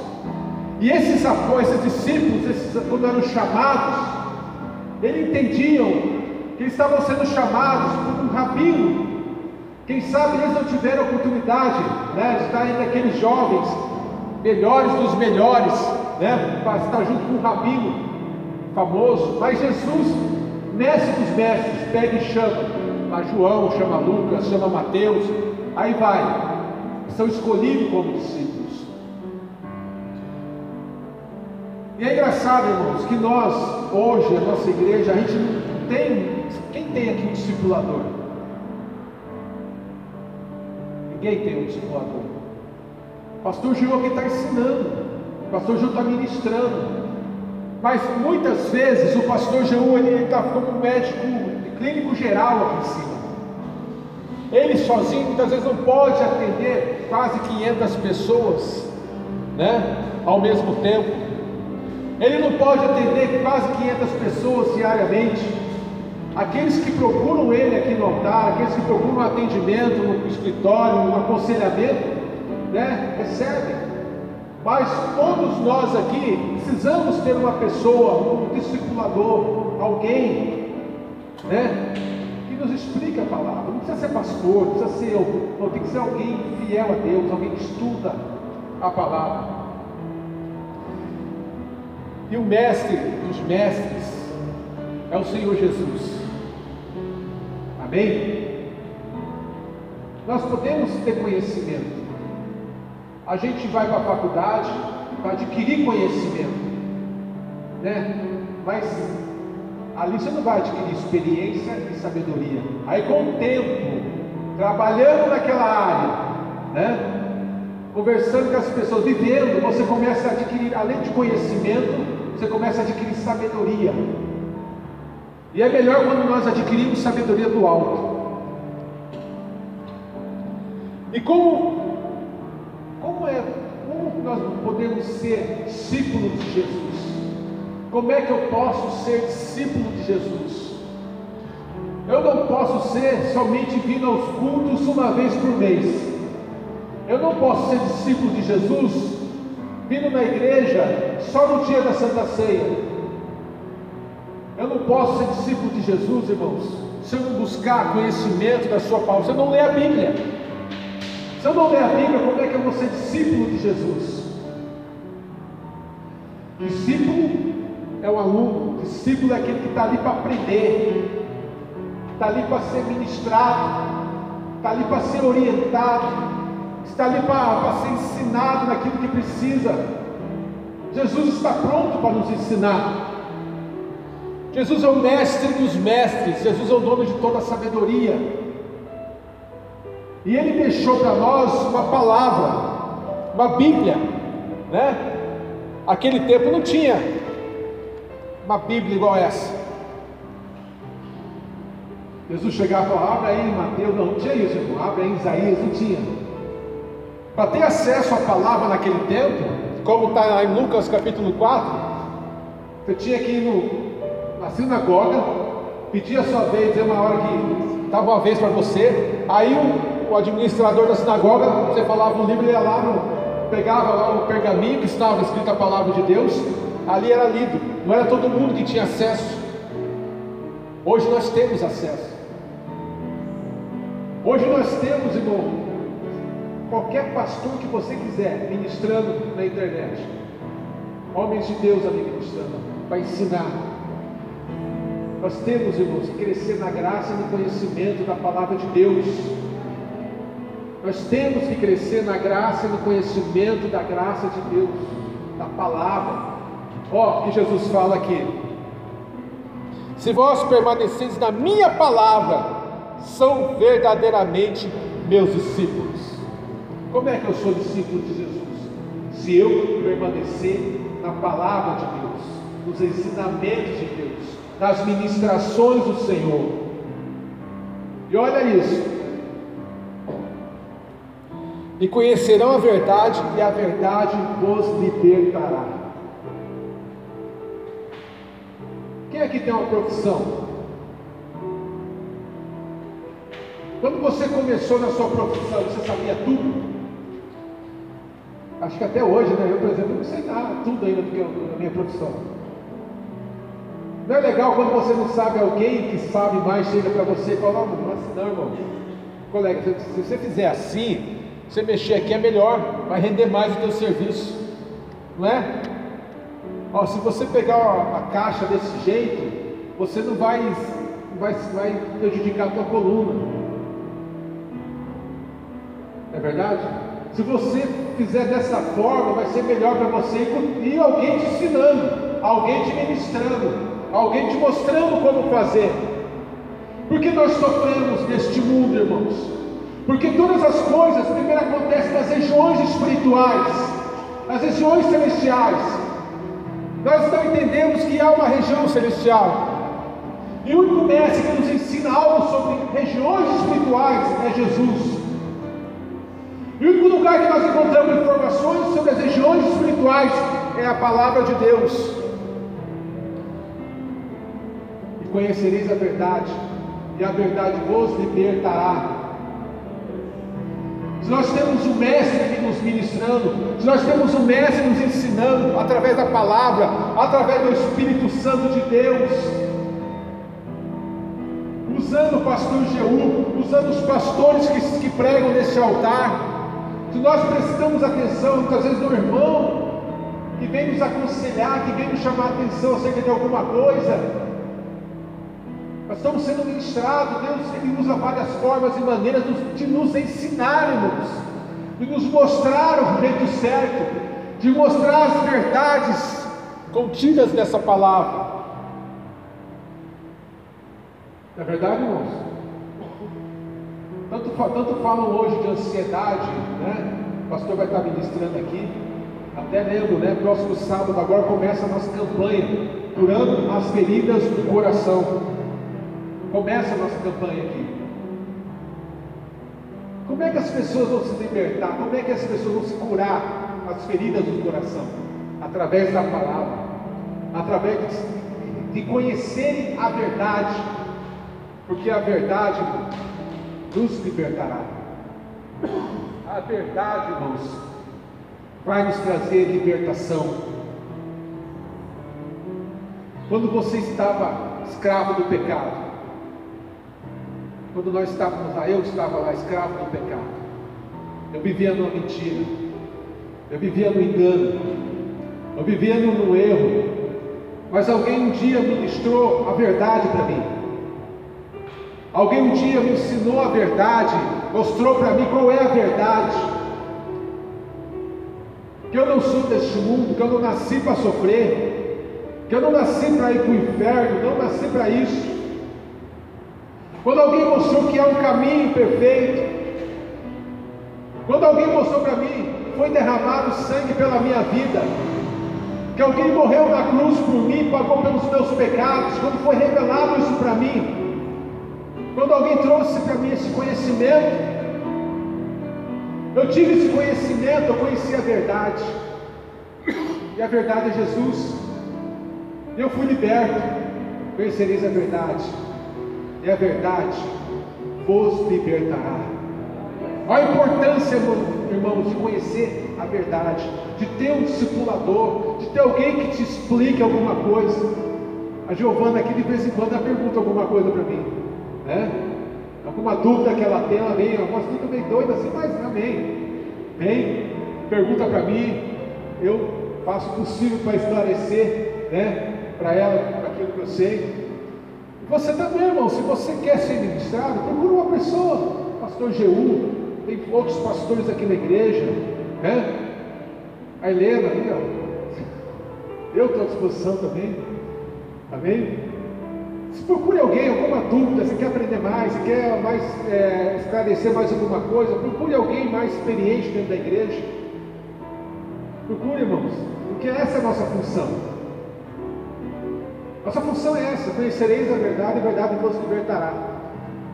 Nós não podemos guardar a verdade só para nós, a gente tem que passar a verdade para frente.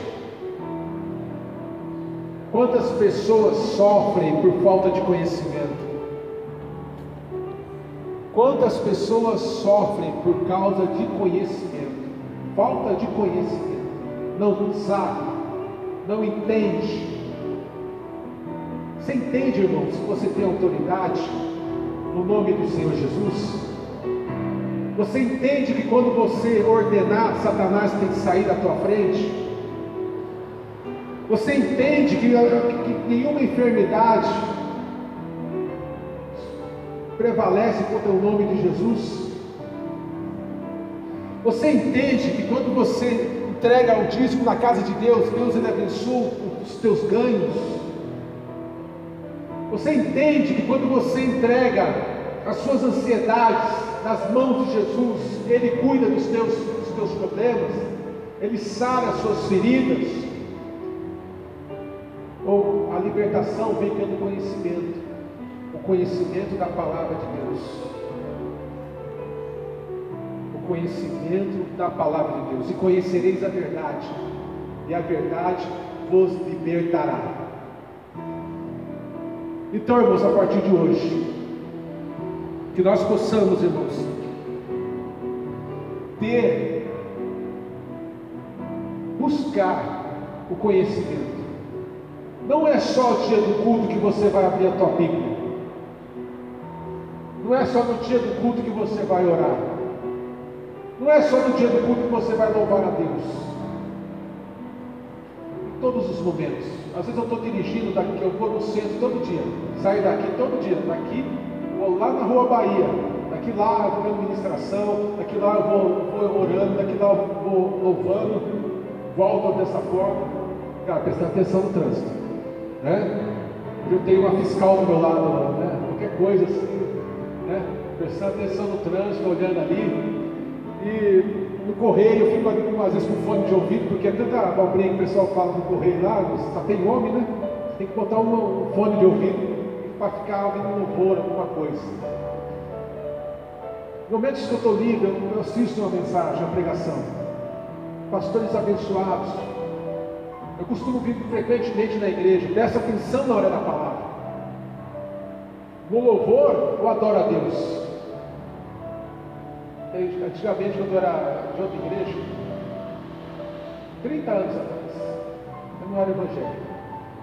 Aí eu passava a maioria da, do, do momento para fora da igreja. Entendia, né?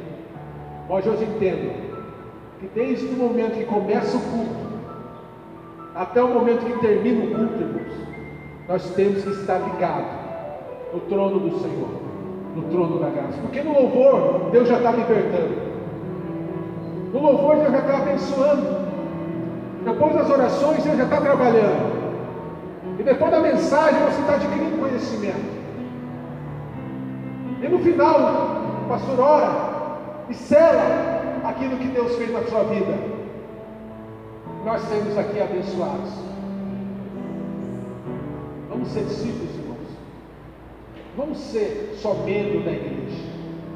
Não vamos ser só um frequentador da igreja. Mas vamos ser discípulos.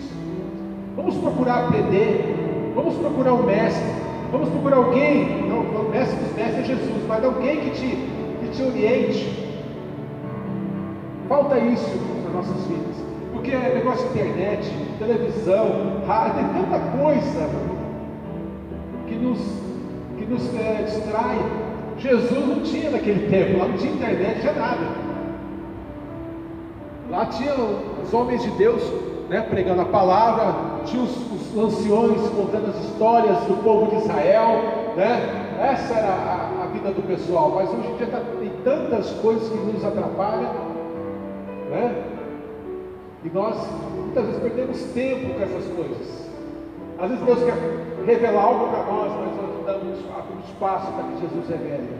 Então conhecereis a verdade, e a verdade vos libertará. Amém?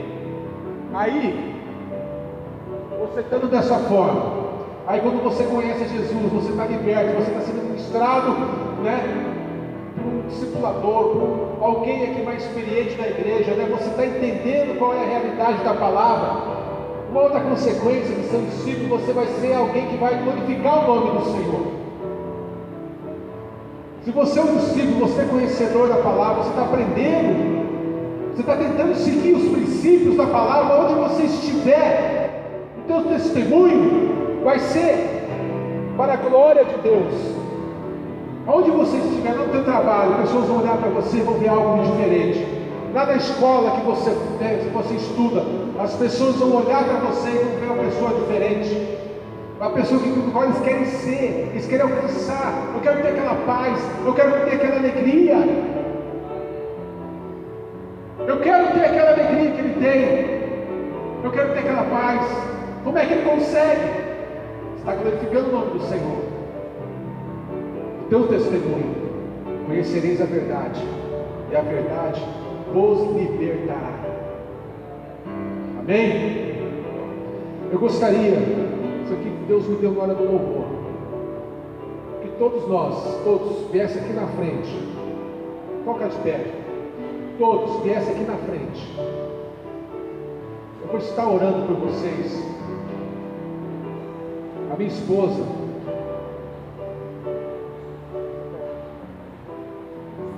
a irmã Lucinda e Valdecir, vou pegar um óleo cada um aqui. Aleluia.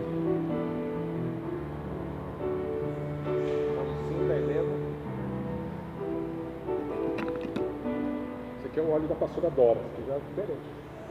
Aleluia. Glória a Deus. Enquanto eu for orando aqui, eu vou só explicar para os irmãos aqui. A partir de hoje, vocês vão ser discípulos. Amém? Vocês já não são, vão ser agora.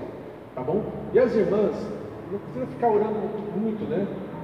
Ora, declara a bênção. Eu vou estar orando aqui no altar. Tá bom? O irmão também. Fica pensando que a não os irmãos aqui, tá? Só impõe a mão, unge, tá bom? E, e vou estar orando por, pelos irmãos que estão aqui na frente. A partir de hoje, sua mente vai estar aberta para receber conhecimento de Deus. A partir de hoje, eu quero dizer para vocês: se vocês vão chegar nesta igreja, Deus vai te mostrar alguém para que seja teu discipulador. Né? Amém? Você vai, com essa, com essa você vai, todo jugo vai cair por terra no nome de Jesus. Toda distração vai cair por terra no nome de Jesus. Quando você pensar, eu quero ler a palavra, você vai estar ungido. Satanás não vai poder falar, não vai ver televisão, não vai fazer, não. Vai ler a palavra. Lê um capítulo, lê um texto. Precisa ler metade da Bíblia num dia só. Vai lendo uns pouquinhos. E quando você lê a palavra, o Espírito Santo de Deus vai te revelar a, a verdade. O Espírito Santo vai te revelar algo que vai ser só para você, irmãos. Às vezes nós lemos a palavra, serve para mim, aquele texto. Para outra pessoa é de uma forma diferente. Então vamos ungir vocês. Vamos começar a oração, que os irmãos podem ungir, tá bom? Depois o estar, irmão vai estar louvando a Deus. Aleluia. Senhor, nós te louvamos, ó Pai. Nós te agradecemos porque o Senhor é fiel, justo e verdadeiro. E a tua graça o teu poder está sobre esta igreja. Ó Deus, a unção de Deus agora está sendo ministrada sobre a vida dos teus filhos aqui. Que a partir de hoje se torne discípulos, ó Pai, do Senhor. E eu quero declarar, meu Deus, que o Senhor, que desça a unção de Deus da cabeça à planta dos pés agora, Senhor eliminando tudo aquilo que não ti, Pai, tudo aquilo que atrapalha, todas as amarras, Pai, todas as, as correntes, as algemas de Satanás estão sendo destruídas agora pelo poder do nome de Jesus. Pai, no nome de Jesus, Senhor. No nome de Jesus, Senhor. Que eles possam, Pai, a partir de agora, Senhor, ser uma esponja, Pai, espiritual e possam, Pai, receber, possam, Senhor, ser cheios do Teu Espírito, do conhecimento da Tua palavra, do conhecimento da verdade, Senhor. Que eles possam ser, Pai, tudo aquilo que atrapalha, Pai, atrapalha o estudo deles, ó Pai, o conhecimento da palavra, seja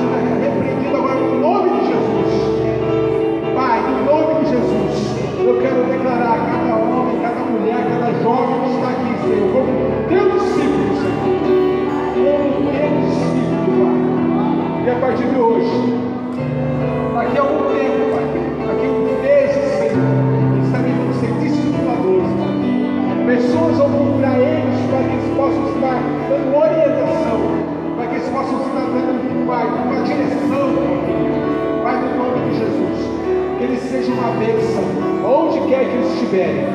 Todo lugar que eles entrar, que eles entrarem, Senhor, seja uma bênção, Senhor. Por todo lugar que eles tocarem, seja abençoado. Tudo aquilo que eles fazerem, Senhor, seja, Pai, para a sua glória para o seu louvor. E para o seu louvor. Porque toda honra, toda glória, todo poder, toda majestade pertence ao nosso Deus, ao nosso Deus, no nome de Jesus. Aleluia. Glória a Deus. Pode voltar para os seus lugares. Vamos adorar a Deus. Já vamos estar encerrando daqui a pouquinho, em nome de Jesus.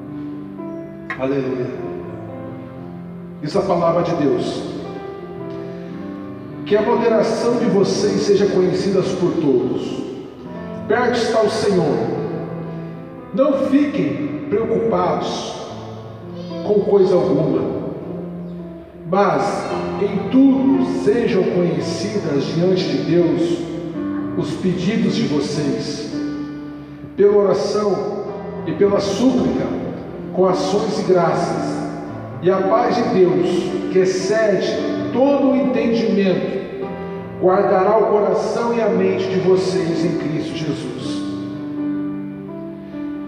Aleluia. Senhor, nós te louvamos, ó Pai.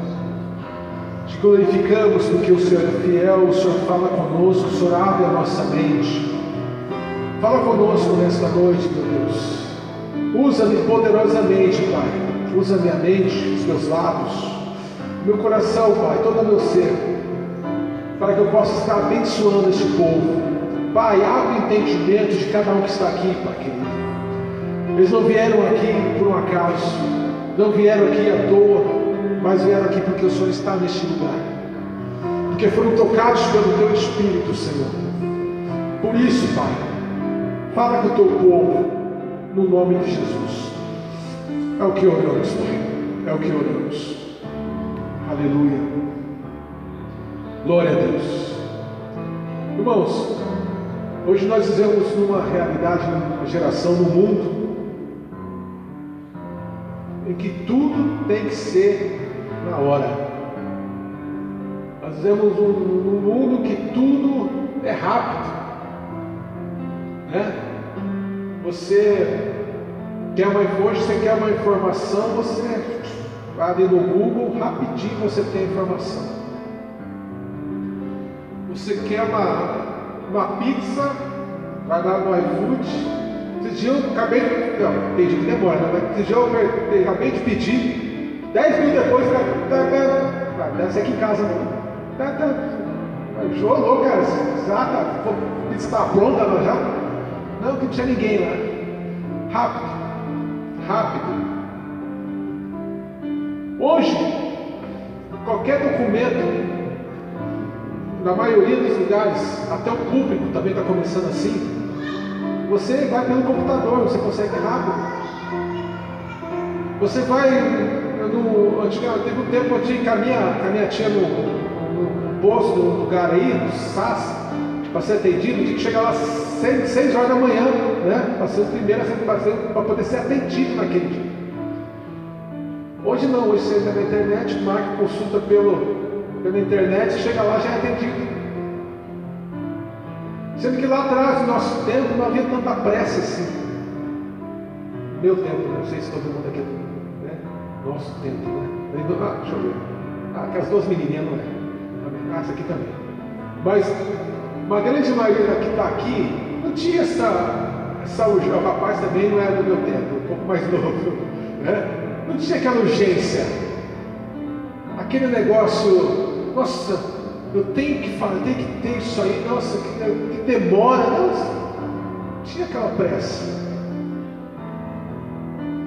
Às vezes você quer, você quer alcançar uma meta, você fica tão assim nervoso para alcançar, porque não, e não consegue, e não consegue, e vai ficando ansioso, preocupado, ansioso, é a mesma coisa. E esse negócio de ficar ansioso, de querer as coisas de uma forma urgente, de uma forma rápida, não ter paciência, é a nossa geração de hoje. É a nossa geração de hoje, é isso, irmãos. Tudo na hora. Né, eu pedi um orçamento, quero pedir um orçamento para um camarada que faz serviço para mim, eu quero que ele esteja no mesmo dia lá. Ele está aqui hoje, vai estar olhando para mim. Você pressa, irmão. Para que também fazer o carinho hoje? Você tem dinheiro para fazer, vai fazer daqui dois meses. Né? Mas pressa. As irmãs ali estão, está tendo uma reforma na casa ali, e o cara, aquela bagunça, né? aquela poeira acaba vindo aqui, já suja de novo, e é... quem fica mais nervoso? A, a mulher, né? Pô, esse camarada termina logo essa obra, não termina logo, não termina logo, ansiosidade. Isso tem nos, isso, irmãos, tem causado enfermidades. Eu, eu comentei com alguém que sobre doenças, né? É, doenças psicossomáticas. São doenças que você vai no médico e o médico não consegue detectar o que você está sentindo. Qual é a razão do teu corpo aqui? Ele não consegue ver através de exames por que você está sentindo uma dor, por que, que você está, o seu coração está né, batendo mais rápido, por que, que você está tendo falta de ar, porque tantas coisas. Existe a psicossomática, espiritual e a doença normal, que atinge o corpo. Mas muitas doenças são psicossomáticas. Ansiosidade, preocupações, preocupações, preocupado em que é preocupado com uma coisa que não aconteceu ainda. Você se preocupa muitas vezes com uma coisa que não sabe nem se vai acontecer. No final não acontece. Diz aí que 90% do que você se preocupa não acontece. E você se preocupa. E você fica lá, ansioso. E você começa a ficar nervoso. Por uma coisa. E pode ser que muitas 90% das vezes não acontece preocupações. Ansiedade, preocupações. A nossa vida tem sido assim dessa forma. Aí você vai parar no hospital, que o médico te dá? Aqueles remedinhos para acalmar, calmante. O que ele fala? Ó, você não tem nada, você tem que ir, vai, tira umas, uns três dias aí de folga, dá testado, né? Vai para uma chácara, vai relaxar, desliga a televisão, desliga o computador, esquece um pouquinho os seus problemas. Homem tem um pouquinho de facilidade isso aí. Né? se desligar, é um pouco, né? Às vezes, né? Muda, muda a caixinha, né? Abre outra, abre outra caixinha, já a caixinha do problema ficou ali, você pensa em outra coisa. Mas a mulher, a mulher não tem tanta facilidade assim. Mas o homem tem um pouco mais. De tentar relaxar, de tentar, né? O médico vai falar isso para você. Você está muito preocupado, você tem facilidade. Às vezes o médico conversa com você um tempão conversa, conversa, ele começa a detectar que não é nada físico, é algo da cabeça da pessoa. Nossa, você está você é muita preocupação, você está muito estressado. Aí vem a depressão, porque muitas vezes a pessoa fica tão estressada, tão ansiosa que não alcança o que quer, não consegue. Aí chega no limite. Mas o que, que a palavra está falando aqui? O que, que a Bíblia está falando? O que Deus, qual a receita de Deus? Em tudo, através de orações e súplicas. Qual é a receita de Deus? Deus ele conhece o ser humano. Deus, quando ele criou a gente, ele sabia que ia chegar esse momento, esse tempo, né? Que eu, que eu descrevi para vocês agora. E Deus sabia, desde a criação, e Ele deixou na palavra dele que através de orações e súplicas sejam conhecidas diante de Deus. Qual é o, qual é o trabalho? de um psiquiatra, de um psicólogo, o que, que ele faz quando você vai lá? Você vai lá, você vai falar. Você vai começar a falar o que você está sentindo. Você vai começar lá, psicólogo, psiquiatra, você vai começar a falar o que, o que você está passando. Ele vai escutar. E ele, através dessa conversa com você, ele vai detectar algum tipo de problema e vai te dar uma receita, um remédio, uma terapia para tratar o que você está sentindo, o que você está passando. Mas Deus ele fala que em tudo, através de orações e súplicas, sejam conhecidos diante de, de, de, de aqui, ó, diante de Deus seus, vossas petições. Irmãos, quando eu venho na segunda-feira, tem segunda-feira que eu venho aqui, eu oro um por um. Põe a mão, oro, Senhor, em nome de Jesus. Eu abençoo essa vida, Pai, a tua unção, teu poder desça da cabeça, planta dos pés, e oro e abençoo. Vou no outro, oro, vou no outro, oro, vou no outro, oro por todo mundo que eu puder orar, eu oro. Mas tem segunda-feira que eu chego, eu estou com aquela sede de orar, mas não orar pelos outros, quero orar pelos meus. Tem coisas que eu também tenho que apresentar a Deus. Aí a unção é assim, ó, Senhor, receba unção, receba unção, receba unção. Uns todo mundo. Aí tem mais pastores, aí os pastores, então eu já ajoelho. Aí eu abro meu coração.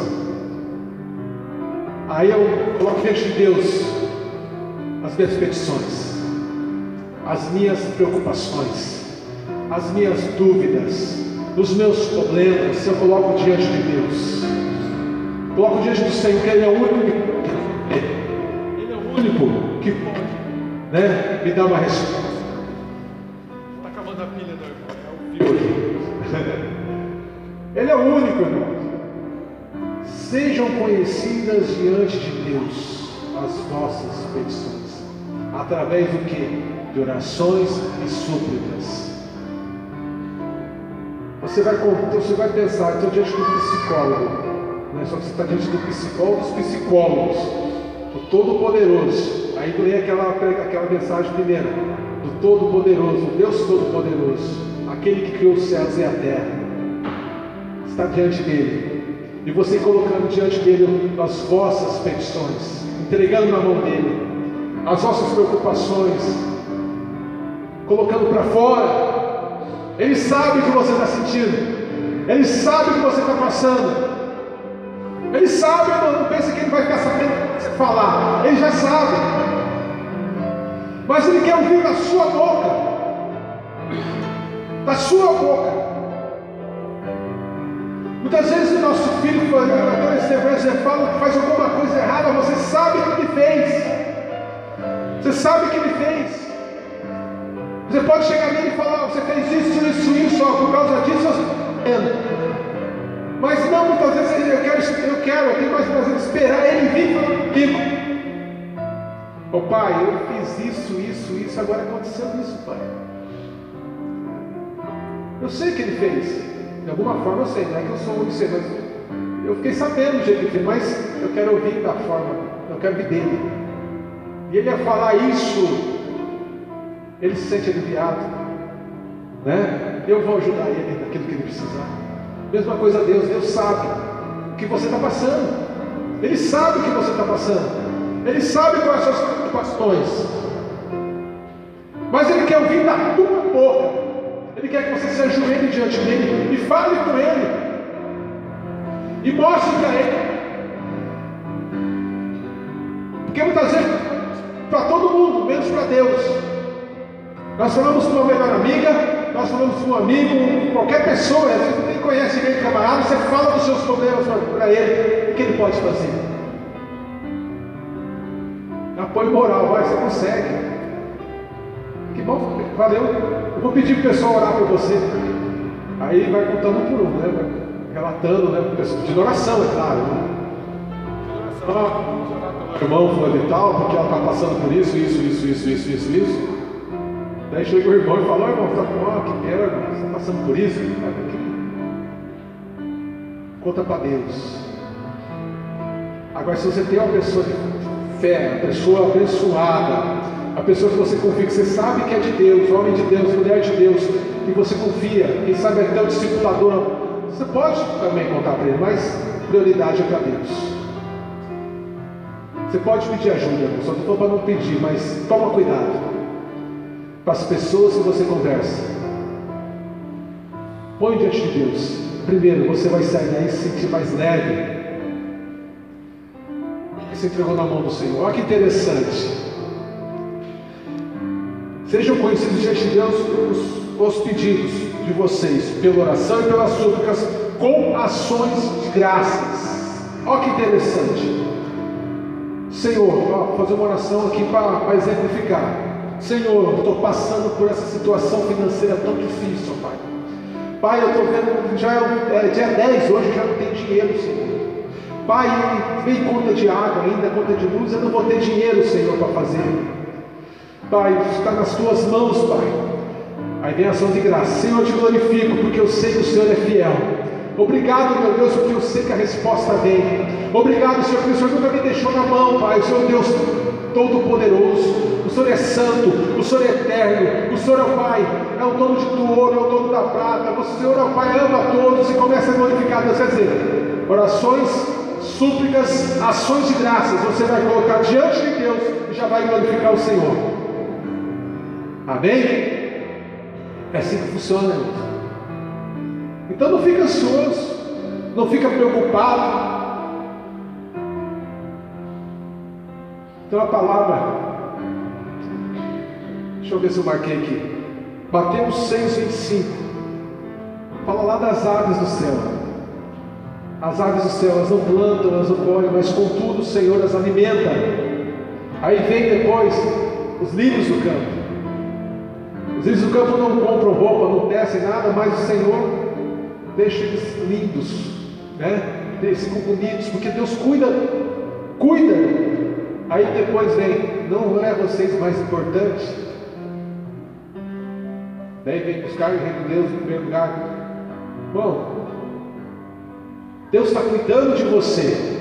Eu sei que nós, seres humanos, nós humanos, nós nos preocupamos muitas vezes, nosso filho, nós nos preocupamos com a nossa esposa, nosso esposo. Eu estou passando uma, uma, situação no correio, que tá, fala que vai privatizar. Eu estou entregando na mão do Senhor. Mas tem gente lá que está, se acabar o correio, acaba a vida do, da pessoa. Estão desesperados. Né? Xingam o meu, meu presidente, quanto é nome lá. Xingam mesmo. Porque não tem Deus. Eu sei que se Deus fechar aquela porta, Ele vai abrir outra. Claro, se preocupa um pouquinho, mas tenho que entregar na mão de Deus, porque eu já entendi. Onde é que estão os meus olhos? Minha mulher falou que agora há pouco, né? Olhe para os montes de onde me virá o socorro. Ele vem do Senhor. Ele vem do Senhor. Por isso, irmãos, eu estou, ó, eu estou entregando na mão de Deus. Eu estou falando, orando a Deus, porque eu sei que Ele tem algo para mim. E Ele já tem colocado coisas no meu coração. Vocês, irmãos, por, por mais por mais difícil que pareça para você o problema que você está passando, Deus ele é o Deus impossível, Ele resolve. E não fica pensando, irmão. A gente começa a matutar, né? Ai, se ele vai fazer isso. Ai, se ele fizer isso, vai acontecer isso. Se ele acontecer isso, vai acontecer isso e isso. Porque isso vai acontecer. Ah, porque vai acontecer. Ah, porque não sei o quê. Quando se preocupar, é pouco acontece mesmo. É, tanto você falar, tanto se preocupar, às vezes acontece que mais, o que mais você teme, até na Bíblia fala, o que mais eu temia aconteceu. O que mais eu temia aconteceu.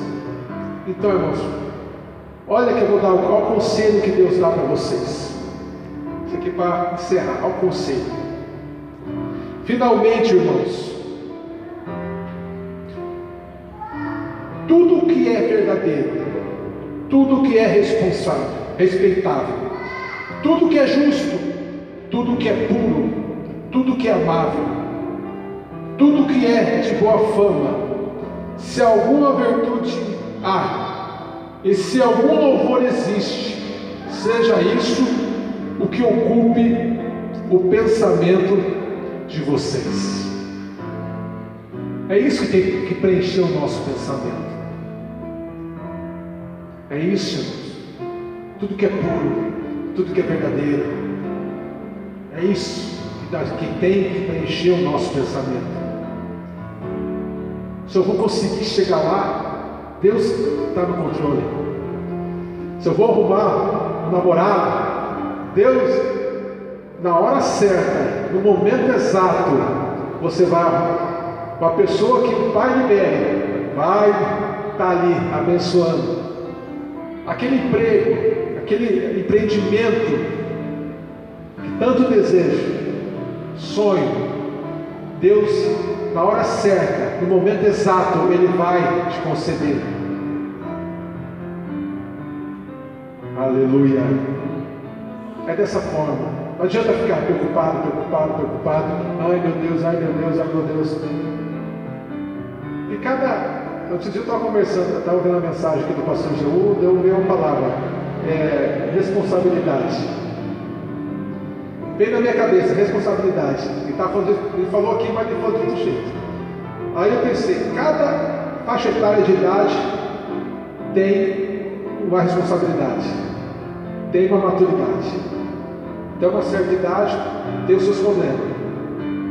Né? A menininha ali, ela pensa em brincar, ela pensa em né, fazer, né, pegar o obreiro aqui, fazer o cabelo do obreiro, né, vender, eh, vender as coisinhas, dar as coisas para o obreiro, depois cobrar. Essa menininha, né? Pensa, aparece no vídeo, aparece em vídeo também, está fazendo vídeo, ela aparece atrás, assim, correndo.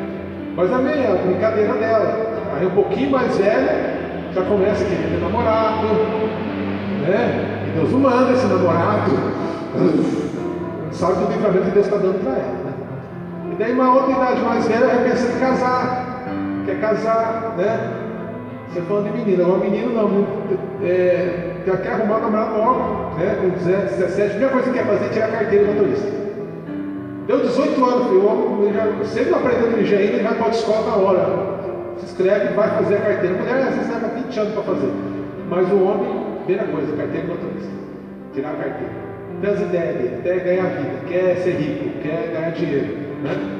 Homem, então cada maturidade, cada nível de preocupação. Não pode uma criança querer pensar que não é um adolescente, um adolescente querer pensar que não é um adulto. Porque cada nível de responsabilidade. Nós temos cada um nível de responsabilidade. Mas Deus ele sabe tudo. Ele sabe tudo, irmãos.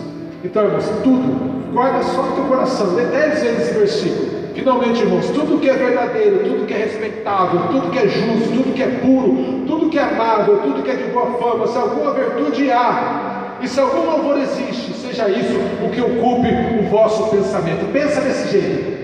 Pare de pensar em problema. Pare de ficar ansioso. Pare de ficar preocupado. Ou você não acredita que Deus está te cuidando de você? Está cuidando de você. Está cuidando. Por mais que você esteja passando situação que for, Deus está cuidando de você. Tá bom? Então vamos tocar de pé, restaurando a Deus. Aleluia. Glória a Deus. Louvado seja o nome do Senhor. Se você tem ficado ansioso, você ouviu essa palavra, você tem algum tipo de preocupação, se você teve alguma preocupação, tem alguma preocupação, quem sabe, do teu filho, do teu esposo, do teu trabalho, da tua vizinhança, onde quer que seja. Você vai fechar os seus. Vou pedir para vir aqui na frente. Vou pedir para você fechar os seus olhos e fazer essa oração, né? Você vai orar, você vai orar, você vai colocar diante do que eu falei aqui, você vai colocar diante de Deus os teus problemas. E vai acostumar a fazer dessa forma toda vez que você orar. Você ajoelha, você glorifica a Deus, você exalta a Deus, depois você entra com as petições.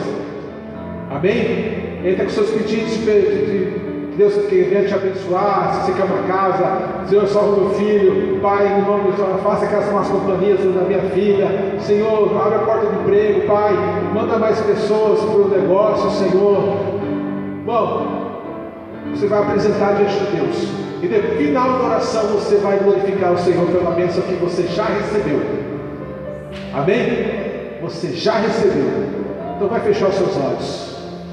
Senhor, nós te louvamos, ó Pai, nós te agradecemos, porque o Senhor é poderoso para fazer infinitamente mais de tudo aquilo que pedimos e clamamos, Senhor. Eu sei, Pai, que nós vivemos hoje num mundo corrido, Senhor, uma correria, Pai, numa intensidade, Senhor, numa impaciência, Senhor, muito grande, Pai. Nós vivemos, ó Pai, querendo tudo na hora, tudo rápido, tudo, tudo que nós queremos tem que ser na hora mas nós sabemos que não é dessa forma que funciona. Porque muitas vezes não acontece o que nós queremos, nós ficamos ansiosos, nós ficamos preocupados, nós ficamos, ao Pai, nervosos, e com isso, Senhor, traz doença, enfermidade, problemas para a nossa vida. E sabemos que muitas dessas preocupações não acontecem. Por isso eu te peço, Pai, no nome de Jesus, que toda ansiedade, toda preocupação, Pai, toda essa pressa, toda essa impaciência que tem vindo sobre nós, seja arrancada das nossas vidas agora no nome de Jesus. No nome de Jesus. Se existe alguma enfermidade causada por esses sintomas, Deus, por essa razão, Pai, nós agora no nome de Jesus oramos e declaramos cada vida aqui curada pelo teu poder, toda ansiedade, toda dor causada pela ansiedade, toda, toda, toda tristeza causada pela ansiedade, todo desânimo, depressão, sai da vida deste povo agora no nome de Jesus. E a paz que vai além do nosso entendimento, venha sobre nós agora. Dá-nos, ó Pai, a paciência Pai, dá, Senhor, a paciência de saber esperar as coisas na hora certa, Senhor. Pai, no nome de Jesus, coloca no nosso coração a certeza, Pai, que o Senhor cuida de nós. Pai, no nome de Jesus, todos nós que estamos nesse templo agora, nós entregamos todas as nossas preocupações e problemas nas tuas mãos, Senhor, neste altar, Pai, e não pegamos de volta, Pai deixamos nas tuas mãos, Senhor, porque nós sabemos que só o Senhor, só o Senhor pode trazer, Pai, a resposta, a vitória, a cura, a libertação das nossas vidas, ó Pai. Nos dá paz, Senhor. Nos acelera, Pai, a nossa mente, Pai. No nome de Jesus, no nome de Jesus, eu quero declarar esse povo abençoado pelo teu poder, no nome de Jesus. Amém? Graças a Deus. Nós já vamos estar encerrando este culto. Você canta o último louvor? Da tua escolha. Vamos orar aqui, Senhor. Amém? Gosto dela, né? Amém. Glória a Deus. Irmãos, vá com essa certeza, tá? Desacelera. Desacelera um pouquinho. Desacelera. Às vezes em casa eu vou andando devagar fazer as coisas. Eu vou assim, devagarzinho assim. Ah, vai logo, não. Correr eu corro, porque estou em casa e quero fazer devagar. Né? Mas amém. Vamos encerrar o culto hoje. Quinta-feira que vem é as, é as irmãs, quinta-feira. Amanhã não esqueça, irmãos, as irmãs, vem aqui ensaiar com a irmã, tá? O louvor do dia do evento de vocês, tá bom? Sábado, culto aqui na igreja, tá bom? Que Deus abençoe a todos. Vamos orar. Senhor, nós te louvamos, nós te agradecemos, porque o Senhor é poderoso, santo e eterno. Agora leve o teu povo abençoado para as suas casas, ó Deus. Que eles 2 Coríntios, capítulo 5, versículo 15.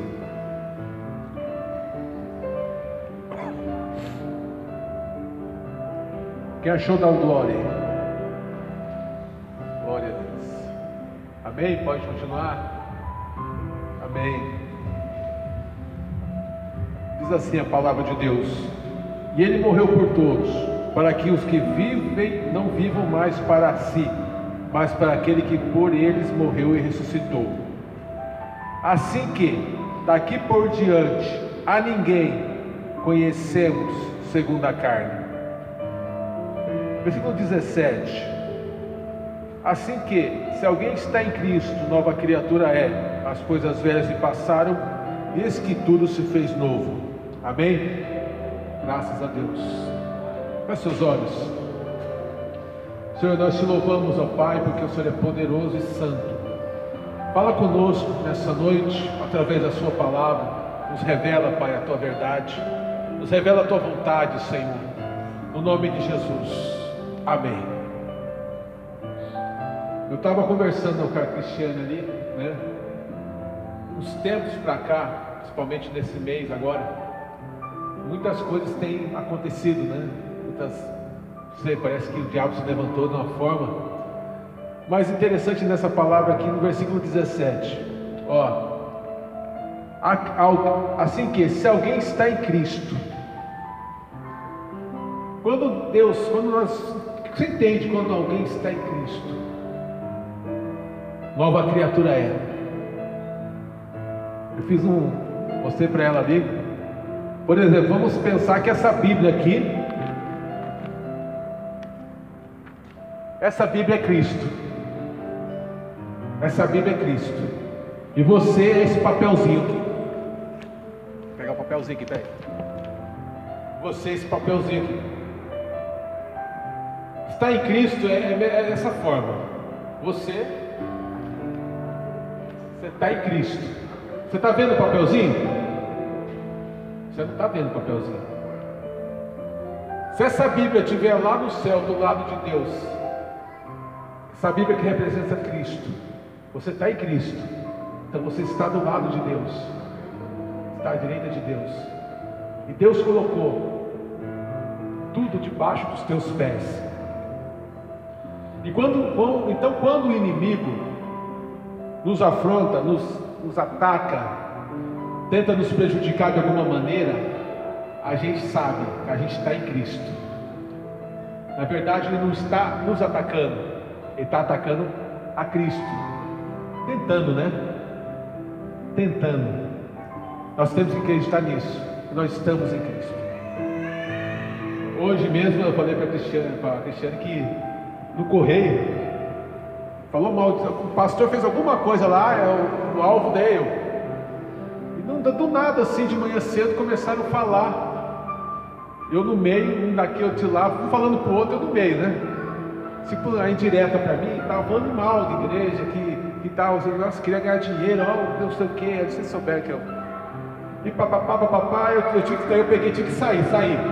E na ida para um lugar que eu vou lá no centro todos os dias, pensando assim, quase eu fiquei, eu fiquei nervoso, né?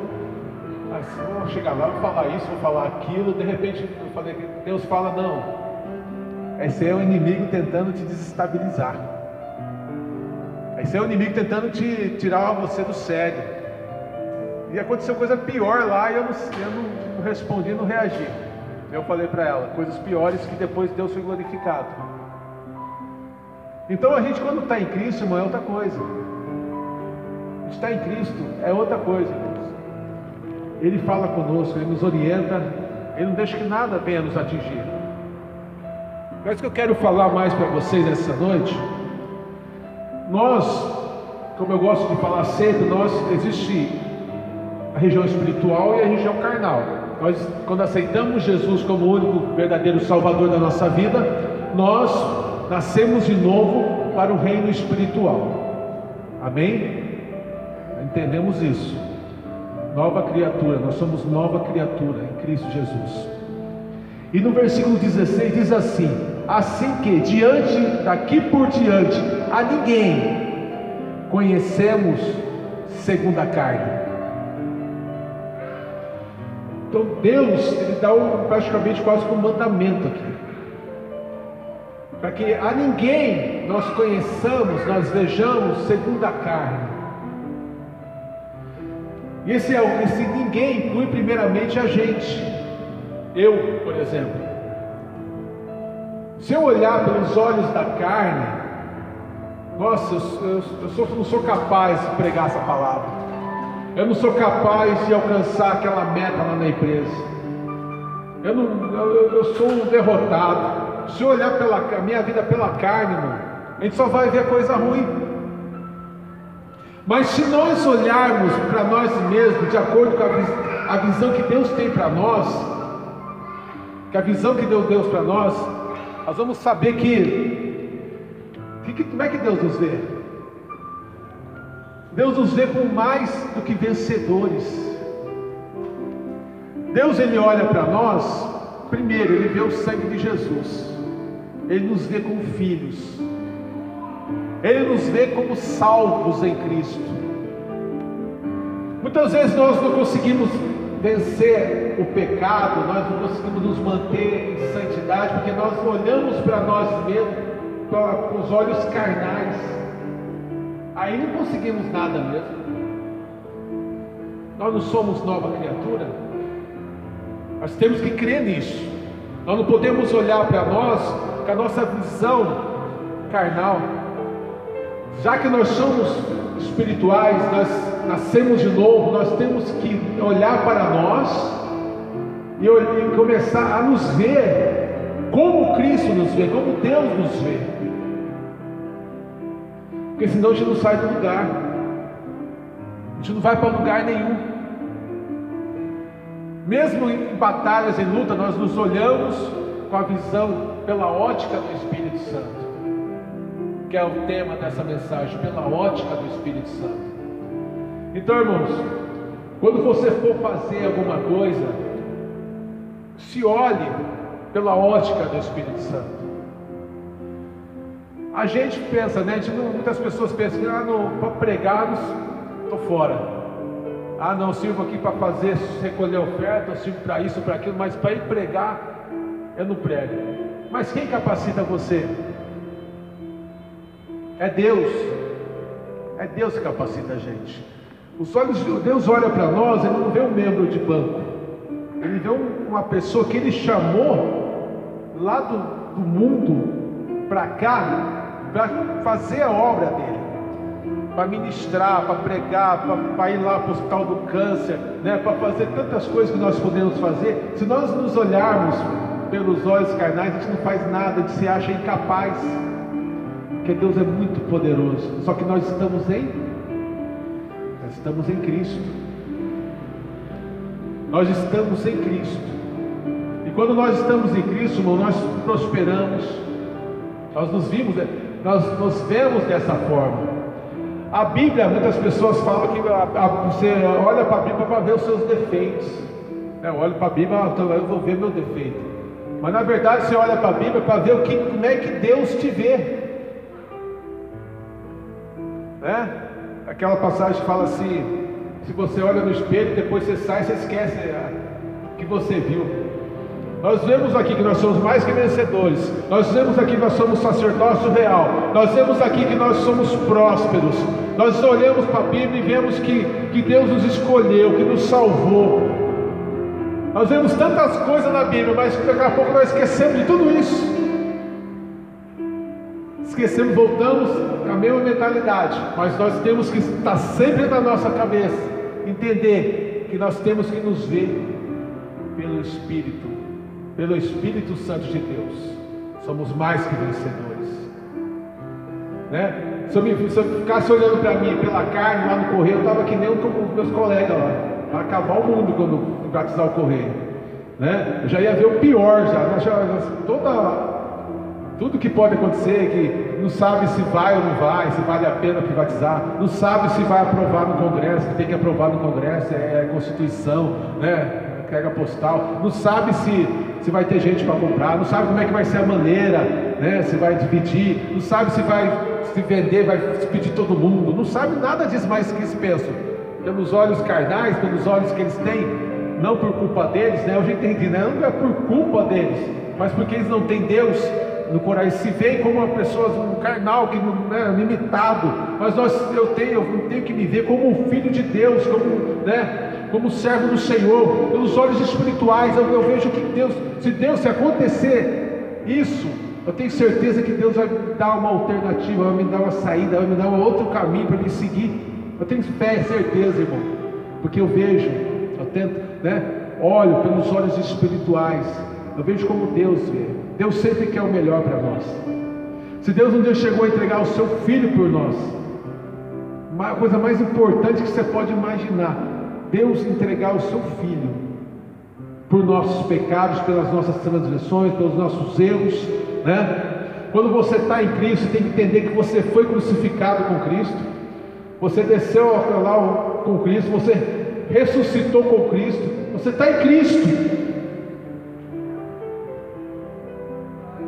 Você está em Cristo, irmão. Vem a luta, vem a tribulação, mas você está em Cristo. Você passa por isso, você vence. Nós temos que nos enxergar pelos olhos espirituais. Não estou falando que ninguém aqui tem que sentir que eu sou melhor que não, nós temos que nos sentir superiores aos outros. Não é isso. Nós temos que nos sentirmos né, que nós, nós, nosso Deus é poderoso, que eu estou em Cristo, que eu sou mais que vencedor que eu sou mais que vencedor. Olhos espirituais. Se não fosse olhos espirituais, eu já tinha desistido. Né? Não fosse se eu não visse pelos olhos espirituais, quem sabe o pastor João está nem aqui mais. Eu tinha né, seguido a carreira lá de, de, de como é que é? Pedileiro. Não estaria aqui tantas coisas que ele passou, tantas coisas que nós passamos, tantas lutas, tribulações. Meu, qualquer coisa que acontece com algum pastor desse país lá é, é, é pedra de mim lá, filho, no correio. Se fosse por isso, irmão, eu tinha desistido. Mas eu sei, no Deus que eu creio, no Deus que eu tenho crido, eu sei que na visão espiritual Deus está olhando para mim. Né? Deus na visão, eu sei que eu sou mais que vencedor. Eu sei, irmãos, que Deus me chamou, que Deus né, me conduz. Eu, eu tento olhar pelos olhos espirituais, porque pelos olhos carnais é só derrota. E também, como fala aqui, há ninguém, daqui por diante, há ninguém conhecemos segundo a carne. Isso também inclui o seu irmão. Isso inclui a pessoa. Aleluia. Glória a Deus. Vou segurar o fio aqui. Isso inclui seus irmãos. Por quê? Você, não, o pastor tem 30 anos de igreja. Mas como é que o crente fala mal do outro, né? Nossa, vai falar mal do outro. Você viu a irmã fulana de tal lá, viu? Aquela, nossa, aquela irmã, não sei o que, aquele irmão, não sei o que, aquele pastor, não sei o que lá, e não sei o que. Meu, para falar mal dos outros é brincadeira, irmão. Fala mesmo, né? Aí fala. Por quê, irmãos? Você tem aprendido, tá? e duro que não é fácil aprender isso, né? Porque nós olhamos para os outros, os nossos irmãos, com os olhos carnais. E se você olhar com os olhos carnais, você vai ver defeito mesmo. Não adianta sair dessa igreja e achar que na outra não tem. A outra tem do mesmo jeito, não tem coisas diferentes. Mas tem. Onde tem gente, tem pessoas, vai ter defeito, vai ter problemas. Mas se você ficar olhando com os olhos carnais. Mas se você olhar para o teu irmão com os olhos espirituais, é diferente.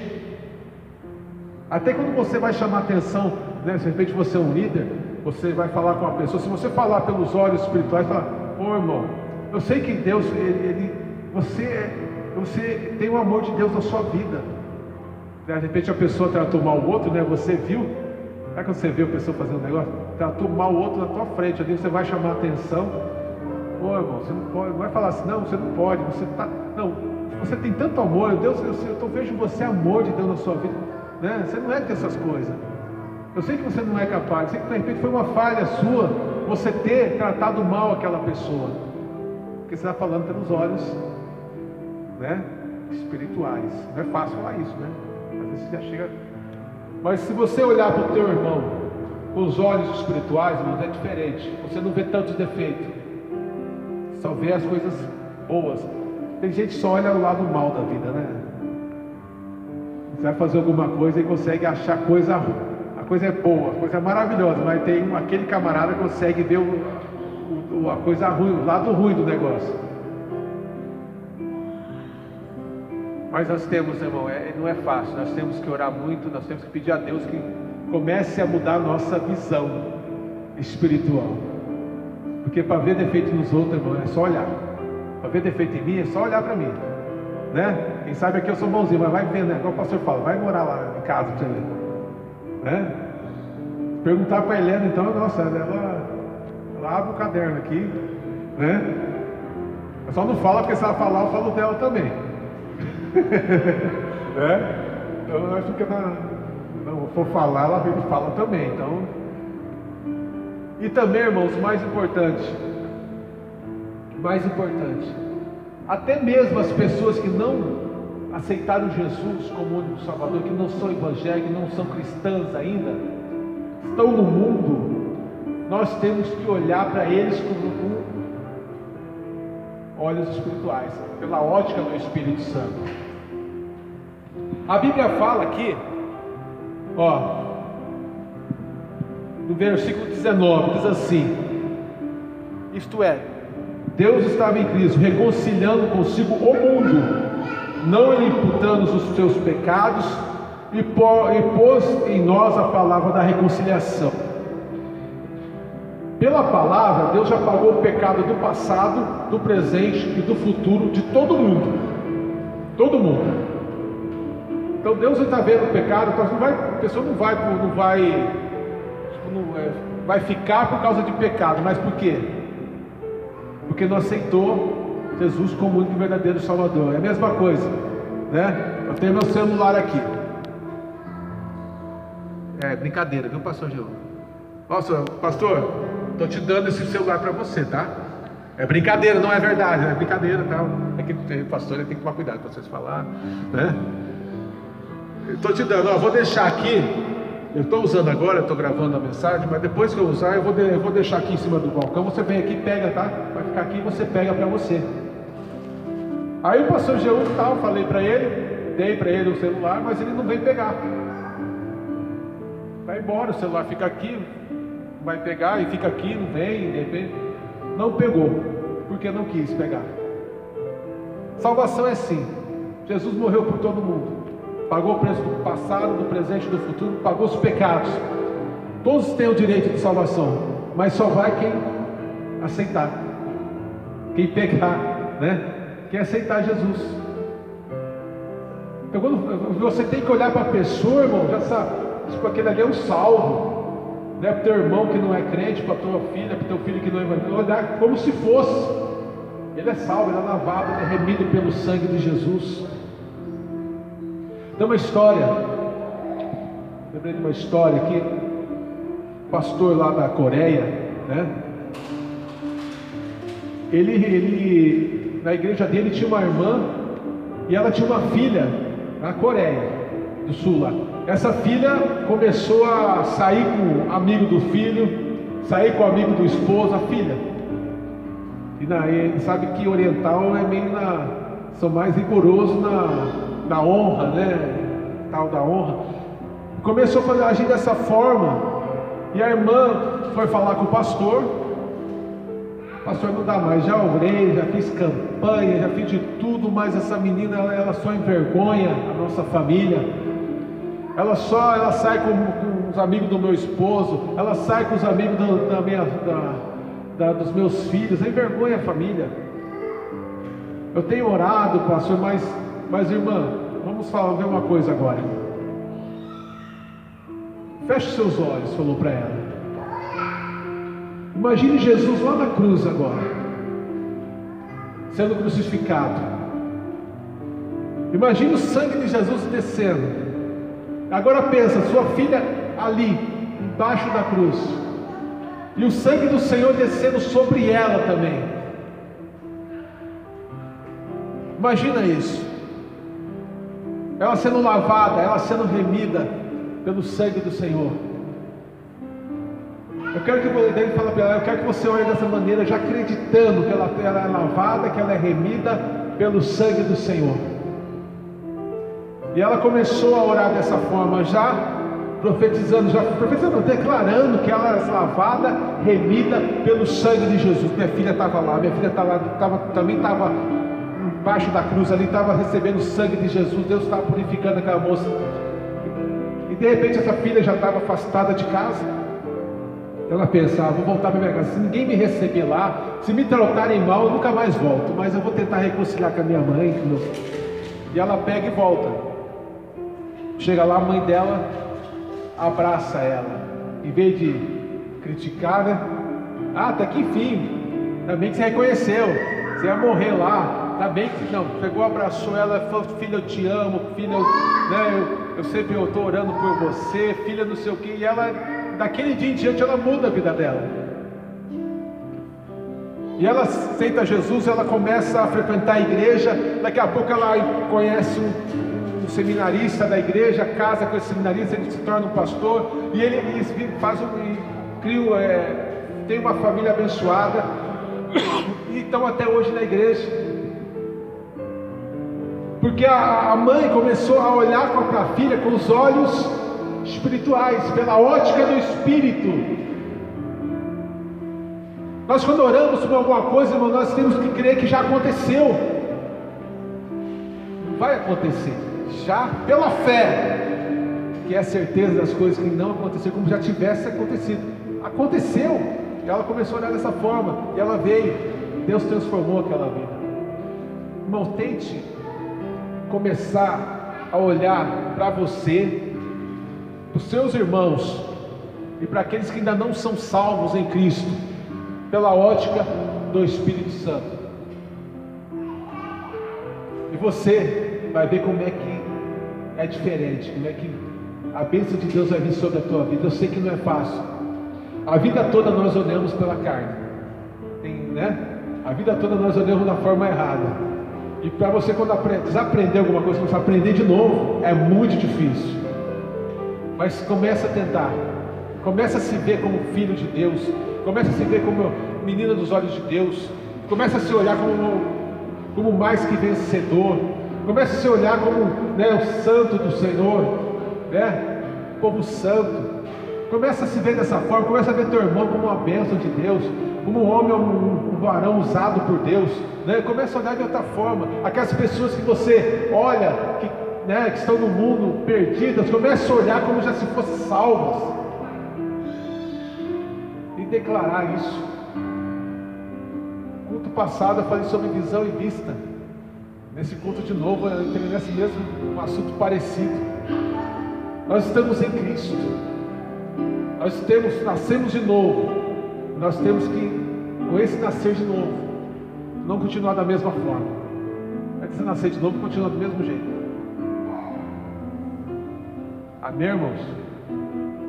Pela fé eu já olho essa igreja lotada. Pelos olhos, pela ótica do Espírito. Pessoas que ainda não estão vindo, já vejo aqui. Já vejo aqui, irmãos. No nome de Jesus eu já vejo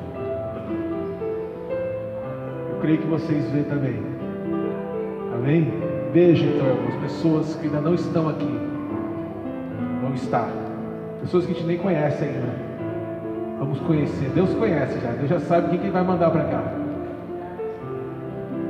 Mas Ele quer pessoas que tenham essa visão. Que olhem pela ótica do Espírito. Não olhe a pessoa entrar, de repente, um travesti aqui, você já, pela carne, já vai o irmão lá na porta, né? É, fica do lado do camarada, vem aqui, fica do lado, vai lá, vai do lado. Pessoa, às vezes entra bêbada, tem pessoas bêbadas entrar aqui, hoje são obreiros, hoje são salvos. Você já olhava a pessoa lá no mundo, como se já estivesse sentada aqui, salva no nome de Jesus. Amém? Deus vai fazer a obra nesse lugar. Estamos começando agora, é o começo. Mas nós temos que nos mudar nossa visão mudar a nossa visão, tá? Lutas vai vir mesmo. Nós vamos, até o dia que nós vamos subir para o céu, não vai ter luta. Mas nós, lembra de novo, nós estamos em Cristo. Nós estamos sentados do lado de Deus, à destra de Deus, estamos sentados lá na, na celestial com Cristo. Os nossos inimigos estão aos nossos pés. Lembre-se disso, tá bom? Vamos orar, irmãos, em nome de Jesus. Glória a Deus. Vamos orar. Aleluia. Feche seus olhos. Comece a, a pensar naquelas pessoas que você gostaria que estivesse aqui. Quem sabe um irmão, quem sabe um filho, quem sabe um primo, um vizinho, colega de trabalho. Pessoas que você quer que esteja aqui, você já está olhando pelos seus olhos espirituais, pela ótica do Espírito, você já está vendo essas pessoas sendo batizadas, essas pessoas aceitando Jesus aqui, sendo batizadas no nome de Jesus. Você já está vendo essas pessoas até mesmo começando a trabalhar como um obreiro, começando a ajudar na obra de Deus. Quem sabe pessoas que se afastaram da igreja, você pelos seus olhos espirituais, pela fé, já vê eles aqui de volta. Eu já tenho visto muitas pessoas que congregaram voltando para esse lugar, por esses dias. Vamos orar nesse sentido. Você vai começar a olhar para você de uma forma diferente. Você é a menina dos olhos de Deus. Olhe para você e veja, né? Sacerdócio real, você é o escolhido de Deus. Olhe para você e veja que você você foi lavado e remido pelo sangue do Senhor. Que maior que está em você do que está no mundo. Olhe para você dessa forma. E você vai ver uma vida diferente a partir de hoje. Senhor, nós te louvamos, ó Pai, nós te agradecemos porque o Senhor é poderoso para fazer infinitamente mais do que aquilo que pedimos e clamamos. Eu sei, ó Deus, que o Senhor tem feito grandes coisas nas nossas vidas, Pai. O Senhor tem muitas coisas mais para fazer, mas nós muitas vezes precisamos, Senhor, mudar nossa visão, usar nossa forma de ver as coisas, Pai. Porque o Senhor é um Deus tão grande, tão poderoso, Pai, nós muitas vezes limitamos, ó Pai, o Senhor. E sabemos que o Senhor é o dono de todo o poder. O Senhor é dono de todo o poder. Nós sabemos que o Senhor é o Deus do impossível. Nós sabemos que não há dificuldade para o Senhor em nada, mas a nossa limitação, Pai, as nossas limitações nos impedem de alcançar coisas grandes. E o Senhor tem coisas grandes para aqueles que estão nesta igreja, Senhor. Sabemos que este lugar vai estar, estar lotado. Esses lugares já estão ocupados por pessoas que ainda nem conhecemos Pessoas que aí que conheceram, que se afastaram de Jesus, vão estar aqui de volta, Senhor. Eu sei, Pai, que o Senhor está conosco todos os dias, até a consumação dos séculos. Eu sei que em meio a lutas, tribulações e batalhas, eu estou em Cristo. Eu estou em Cristo. E se eu estou em Cristo, eu estou como vencedor. Pai, no nome de Jesus eu oro que o Senhor abençoe o teu povo grandemente. Que onde quer que eles estejam, Pai, eles sejam referência. Onde quer que eles pisem, Pai, que eles sejam, esse lugar seja abençoado pela mera presença deles, meu Deus. Pai, no nome de Jesus, que eles sejam luz, que eles sejam sal, Pai, na terra. No nome de Jesus, Senhor, nós oramos e abençoamos a cada um que está aqui nesta noite, no nome do Senhor Jesus. Amém? Graças a Deus. O grupo de louvor subir que nós estamos encerrando. Glória a Deus. Louvado seja o nome do Senhor. Aleluia. Glória a Deus. Vamos abrir as nossas Bíblias no livro de 1 Crônicas. Capítulo 16. Glória a Deus, aleluia. Essa mensagem eu já trouxe para os varões, já trouxe também, acho que no domingo de manhã, né? Mas hoje Deus, o sentido de Deus está trazendo mais uma vez para a igreja. Esse dia eu o pastor falando assim, Às vezes as pessoas, nossa, vai pregar de novo. Mas você vê, às vezes você vê o grupo de louvor cantar tantas vezes a mesma música, né? Que, que pode, né? Nós também podemos. E outro, outro falou assim, nós pregamos de novo por quê? Porque muitas vezes a pessoa não, não aprendeu ainda, não está fazendo, né? não está seguindo a orientação, muitas vezes que Deus está dando para a pessoa, os irmãos. Versículo 17, é, capítulo 17. É, falei 16, mas é 17. E diz assim, versículo 1. E aconteceu que quando Davi morava em seu palácio, ele disse ao profeta Natan: Eis que eu estou morando num palácio feito de cedro, mas a arca da aliança do Senhor se encontra numa tenda. Então Natan disse a Davi: Faça tudo o que estiver em seu coração, porque Deus está com você. Porém, naquela mesma noite, a palavra de Deus veio a Natan dizendo: Vá e diga a Davi, meu servo, assim diz o Senhor: Não será você quem edificará o templo para a minha habitação, desde o dia em que tirei Israel do Egito até o dia de hoje, não habitei em nenhum templo, mas tenho andado de tenda em tenda, de tabernáculo em tabernáculo, em todos os lugares em que andei com todo, todo Israel. Por acaso falei alguma palavra com algum dos seus juízes, a quem mandei apresentar o meu povo, dizendo: Por que vocês não construíram um templo de cedro para mim? Agora diga ao meu servo Davi: Assim diz o Senhor: Eu tirei você das pastagens e do trabalho de andar atrás das ovelhas, para que você fosse príncipe sobre o meu povo de Israel. Estive com você por onde quer que você andou e eliminei todos os seus inimigos diante de você, enquanto engrandecerei o seu, o seu nome, como só os grandes têm na terra.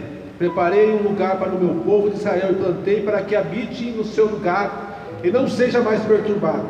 E jamais aos filhos da perversidade o afligirão, como no passado. Versículo 10. Desde os dias em que mandei que houvesse juízo sobre o meu povo Israel, subjugarei todos os seus inimigos. Também lhe faço saber que o Senhor fará uma casa para você. Amém? Vamos até aqui. A leitura é longa, mas o que eu quero dizer aqui? Davi, depois de muitas conquistas, Davi ele, ele faz, constrói, né, ele toma posse de um palácio para ele. Ele no palácio dele, ele está ali no palácio, sossegado, em paz, de repente ele começa a pensar, naquele momento ele pensa, eu aqui, no meu palácio, né, o bom e do melhor, bonito, e o Senhor lá na tenda, no tabernáculo, a arca do Senhor lá na tenda. Isso ele falando para Natan, né? Aí Natan falou para ele: faça tudo conforme o teu coração. Só que durante essa passagem nós vemos que Natan falou isso, depois Deus, eu não acredito que foi num sonho ou numa revelação, fala com Natan que não é, não seria, fala para Davi que não vai ser ele que vai fazer o templo. E fala para Davi que em nenhum momento, para ninguém, para juízes, para profetas, para ninguém eu falei, passa um tempo para mim. Ele pediu um tempo, Deus não pediu. Deus não tinha pedido a Davi, mas Davi, não, não, era uma atitude boa, né? atitude legal de Davi de querer fazer um templo para o Senhor. Por que, que eu estou falando isso para vocês, irmãos? Abram lá em Filipenses já para vocês começarem a entender.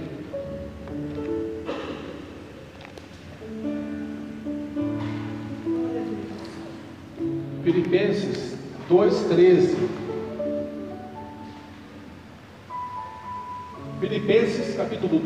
Versículo 13. Diz assim: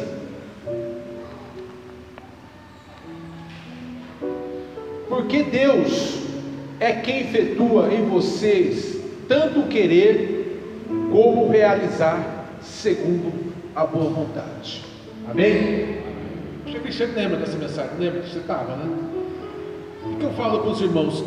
Quem é que aceitou Jesus como único e verdadeiro Salvador da sua vida? Levanta a mão. Amém. Quem aqui acredita que Deus é o Todo-Poderoso? Quem aqui tem o Espírito Santo de Deus habitando em você? Amém. Queria dizer, irmãos, que muitas vezes esses desejos que nós colocamos na, ali na, quando fazemos as campanhas da igreja, né, os 12 cestos cheios, você vai lá e preenche, né, quem faz a campanha que sabe, você preenche ali os seus pedidos, os seus, os seus sonhos, as suas vontades, né, o que você quer, e você coloca em oração, rompendo em fé, campanha rompendo em fé, campanha portas abertas, tantas campanhas que nós temos aqui, que nós apresentamos diante de Deus as nossas metas, os nossos objetivos, os nossos sonhos. E nesse, em Filipenses aqui, ele fala que tanto o querer até o realizar é Deus que faz em nós. Então quando você coloca naquele pedido, Senhor, eu quero que a minha família se renda aos pés do Senhor.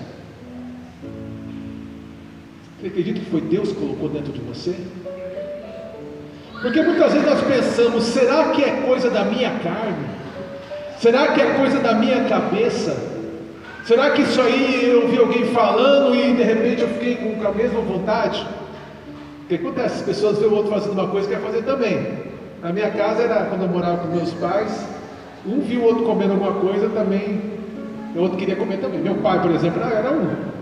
Eu parecia comer alguma coisa, meu pai também queria comer aquele negócio. E a minha mãe brigava com ele. Então, muitas vezes, esse querer que nós temos dentro de nós, essa vontade que Deus coloca dentro de nós, né, de alcançar a nossa família, de prosperar na nossa vida financeira, de ter um casamento abençoado, de ter um carro, de ter uma moto, né, de trabalhar numa área né, profissional. Esse querer, para quem é filho de Deus, aceitou Jesus como o único verdadeiro Salvador, para aquela pessoa que, tem, que o Espírito Santo mora dentro dele, para aquela pessoa que procura vir à igreja, ouvir a palavra de Deus, ouvir a vontade de Deus, ouvir os ensinamentos do Senhor. Nós temos que acreditar e crer que essa vontade vem de Deus.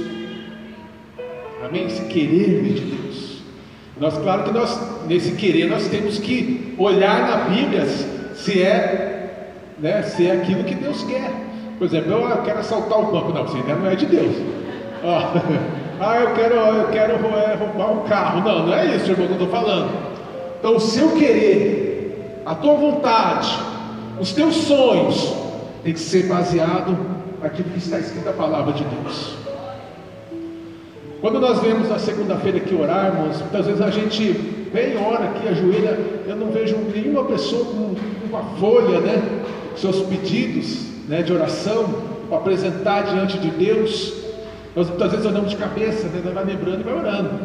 Esse dia meu pastor comentou que você vai pôr um sonho teu ali e põe um versículo da palavra de Deus referente àquilo que você está pedindo. Coloca um versículo na frente. Então, primeiro, Deus ele coloca em nós o querer. Então, isso que você quer, a sua vontade, o seu sonho. Às vezes o sonho nem é para nós, é para os nossos filhos. Às vezes o sonho é para os nossos netos. O nosso sonho, às vezes, é, é quando a gente casa, a gente sonha para a família. Eu sonho para mim, para minha esposa. Isso, irmão, nós temos que acreditar que é Deus que colocou no teu coração. Você quer ter um ministério na igreja? Você quer cantar no louvor? Nossa, tenho um desejo de cantar no louvor. Eu tenho desejo de tocar um instrumento musical. Ah, mas aí é da minha cabeça, não tem capacidade. Não, foi Deus que colocou no teu coração esse desejo. Esse querer. Tudo meu primeiro tem que querer. Você tem que ter a vontade de fazer. Eu quero pregar, quero anunciar a palavra de Deus. Ah, mas eu não tenho nenhum conhecimento. Ah, mas eu.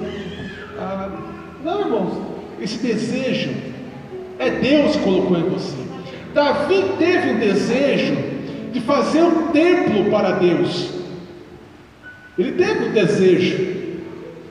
Eu estou morando bem agora, agora estou sossegado aqui, apesar que depois, para frente aqui, vai mais umas batalhas, ele vai lutar mal um pouco. E lá na frente Deus, já que Deus falou que não impediu o tempo. Sabe que a pessoa fala, não pediu você fazer nada para mim, Deus falou mais ou menos fazer isso aí para Davi. Não estou pedindo nada para você. Né?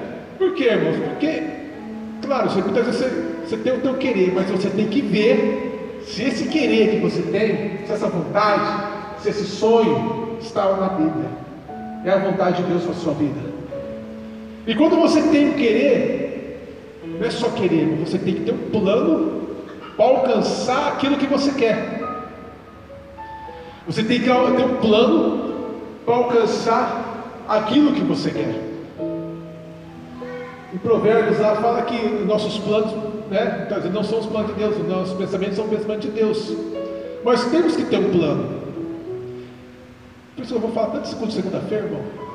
Você tem que querer, você tem um plano, mas você tem que apresentar o plano diante de Deus. Mas como é que você apresenta o plano diante de Deus? Você põe uma folha e entrega? Não, você através da oração. Quem aqui já fez trabalho de TCC, né? Quem já fez esse trabalho aí? O pastor fez, eu fiz também. Às vezes você faz um, começa a fazer, tem o seu orientador. Você sabe que lá no final vai ter uma banca com três, quatro doutores, lá no caso da teologia, três doutores que vão, vão fazer tudo para você, né? Vão pegar pesado com você ali, você começa a fazer o seu TCC, você escolhe um tema e você faz ali, você é todo animadão, pesquisa, estuda, estou estudando aqui, pesquisando, aí vai e mostra para o orientador. Aí o orientador começa, ah, isso aqui você pode tirar. Você manda um negócio tão bonitinho, ele volta tudo riscado. Ah, isso aqui pode tirar, ah, isso aqui você não elimina, ó, sem colocar isso aqui. Daqui a, a primeira é sempre assim. A primeira é desse jeito, parece que não está nada certo. Está tudo errado. Dá raiva, né? Poxa, você trabalhou tanto, você buscou tanto. Aí o orientador já só falta rasgar na tua frente e jogar no chão. Eu já vi camarada fazer isso. Lá tinha camarada fazia isso lá no, na teologia. Isso aqui você pode jogar tudo fora. Preste novo. Tem gente que faz coisa bem feita, que alguns erros só, mas eu estou falando. É uma coisa Deus. Você tem o querer. E você faz um plano você elabora um plano para chegar naquela vontade, naquilo, naquela tua meta, naquele sonho que você tem, e você vai ajoelhar e vai apresentar diante de Deus o teu plano. Ó oh, Senhor, eu vou fazer dessa forma, Senhor, assim desse jeito, e Deus começa, não, peraí, está errado aqui, não é assim, não, não, não é desse jeito não, dar para esse jeito, irmãos, estão, vocês estão compreendendo o que eu estou querendo passar para vocês? Davi não passou nem do, nem do querer, chegou no querer só, mas você pode ver lá no, no, no 22 desse mesmo livro de 1 Crônicas, tá? que ele pelo menos, ele junta o material, ele prepara todo o material para que Salomão fizesse, porque ele, ele, era um homem de, com as mãos sujas de sangue, né? ele, só, ele era um homem de guerra, ele não era um para construir templo. Você vê que lá na frente ele deixa, né, eu vou fazer mesmo, então eu vou deixar o material para que para que o meu filho, Salomão, faça o templo, deixa a planta certinho, Deus. Então, muitas das vezes, irmãos, o nosso querer demora, porque muitas vezes nós não, nossas metas demoram a ser alcançadas, o nosso sonho demora a ser alcançado, o nosso objetivo demora a ser alcançado, porque nós ficamos só no querer. Nós não preparamos um plano. Nós não apresentamos, se não preparamos, ainda não apresentamos o plano para Deus. E não quer dizer que você vai apresentar o plano para Deus que Deus vai gerar, não, está tá aprovado, pode fazer o que você está falando aí. Não é assim. O querer, Deus tá, colocou muitas coisas na vida de vocês. Quem sabe Deus colocou tantos planos no teu coração, e você muitas vezes fica pensando: será que é de Deus? Será que não é coisa da minha cabeça? Não para de pensar dessa forma. Vai ver se está baseado na Bíblia. Vai ver se é vontade de Deus. Para de pensar, porque nós paramos, ficamos estagnados na nossa vida, porque nós ficamos pensando, será que é de Deus? Será que é de Deus? Ai, é da coisa da minha carne. Porque tem muita gente que fala, você fala uma coisa, essa é da carne. Para ajudar o camarada fala isso, mas da sua, da sua carne, você com isso. Mas vai. Faz o plano que você tem que fazer. Eu queria estar aqui, um dia eu queria estar aqui pregando. Um dia eu queria estar aqui orando nesse altar. Eu queria estar, eu quis, né? Eu nem quis, foi de surpresa. Liderei os jovens. Apareceu o pastor um dia na minha casa, lá, eu pensei de você, tá, liderando os jovens tal, alguns anos atrás. Eu já estou na teologia aqui, vamos lá. Né? Eu abracei. Aí, só que o que eu fiz, irmãos? Fiz um plano. Fazer isso, vamos seguir dessa forma. Agora, por exemplo, curso de quinta-feira, já estou preparando o plano, já estou apresentando para Deus, para Deus melhorar, né? Deus melhorar o nosso plano.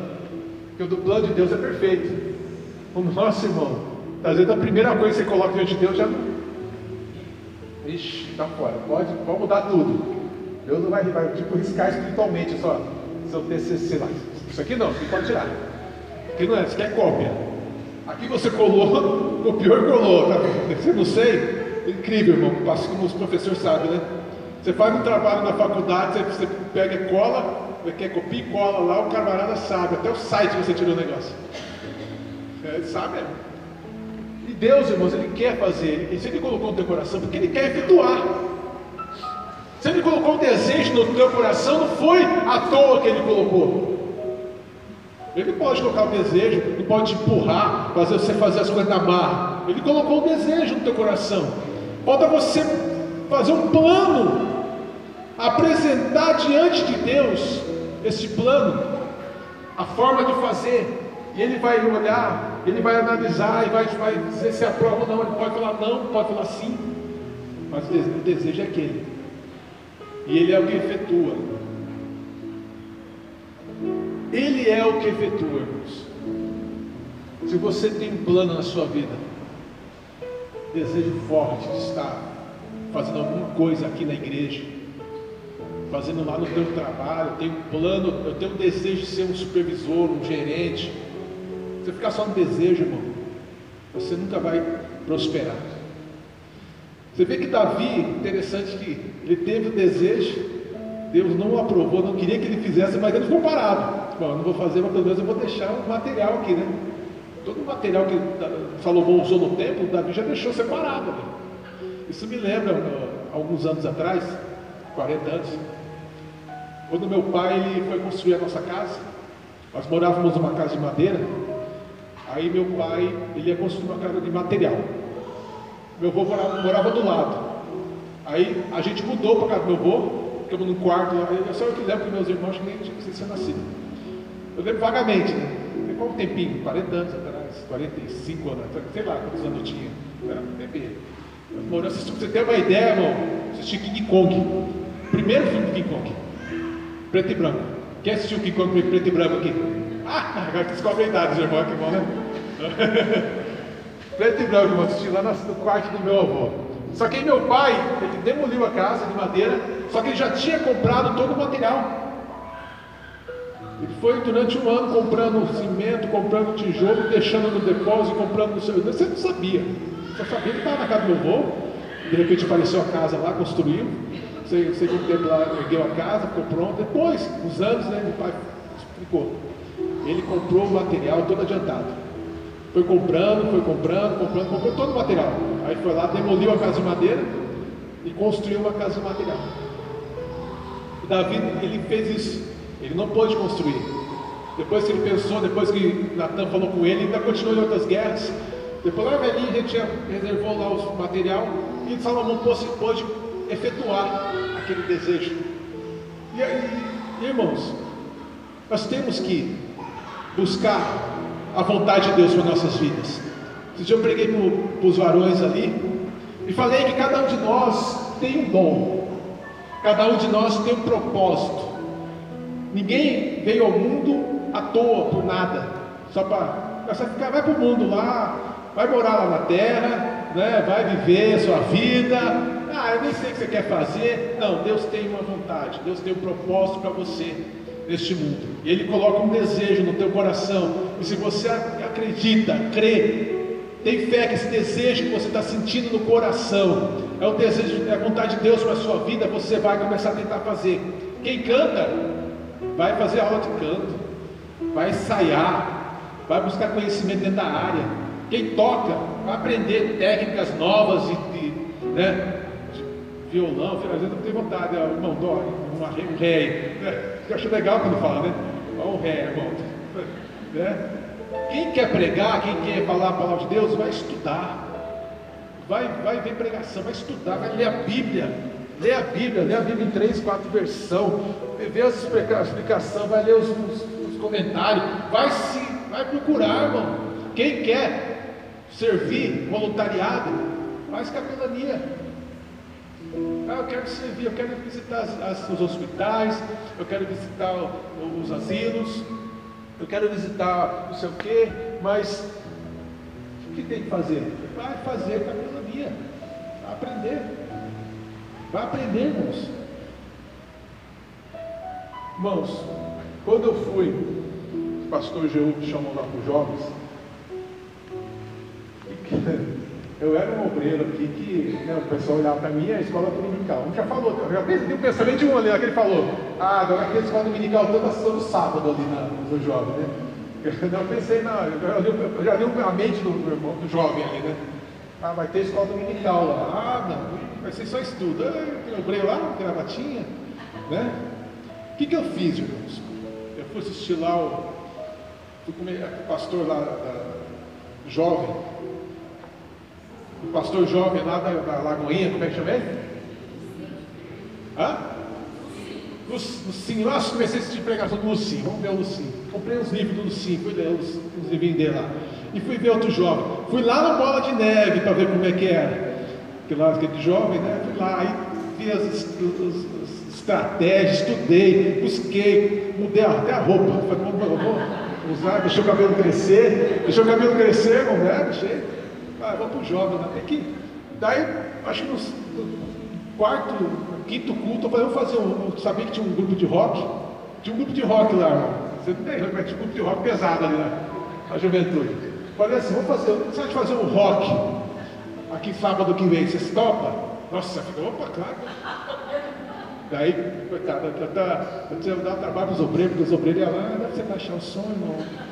Ah, baixo, pode deixar. Eu falei, vou baixar, não baixava nada. Eu pode deixar, eu baixo. Né? Daí eu falei para os irmãos, vamos fazer, fez. Primeiro dia, mas lotou. Lotou aquela salinha, era metade daquela sala, você lembra, você lembra né? Era metade, mas lotou, até as crianças estavam no meio. É que eu vi que as crianças na escola, e está tudo lá pulando também. Aí, outra ocasião, eu, eu tive uma, uma outra ideia de fazer um pagode, uma lanchonete que tem ali na rua. Eu ia fazer um pagode, tinha o Alain, né? Lembra do Alain? Assim, fazer um pagode? Você acha que fazer um pagode? Então Alain chamou várias pessoas de outras igrejas que tocavam, tocavam, cada um tocava um instrumento de, nessa área aí. Aí eu fui lá, claro, conversei com o dono do, da lanchonete, falei, tá, podia fazer? Não, pode fazer, põem a mesa ali tal. Eu vim aqui e falei, ó, é o seguinte, nós vamos fazer isso e isso, só que pelo amor de Deus, vai sem dinheiro lá. Vai, leva uns dezão lá, para vocês gastarem alguma coisa, chegar lá, ocupar o lugar lá dos irmãos lá né, ocupar o lugar da lanchonete, não gastar nada, o cara nunca mais vai ter fazer. Aí fizemos lá, foi uma benção. Ter problema os dois, mas foi. Bom, você tem a vontade de fazer. Tem que fazer, irmão. Tem a vontade. A gente precisa de tanto obreiro aqui na igreja, tem tanta atividade para fazer, que a gente não tem pessoas, muitas vezes pessoas estão ali com querer já, com a vontade de fazer, mas não vem porque tem medo que não, eu não sei se é vontade de Deus para minha vida. Escolinha precisa de gente, não precisa, não. Né? Obreiros, precisamos de obreiros, nós precisamos de obreiros, muitas vezes fazer Santa Ceia aqui para escalar os obreiros, irmão. Demora. Falta obreiros.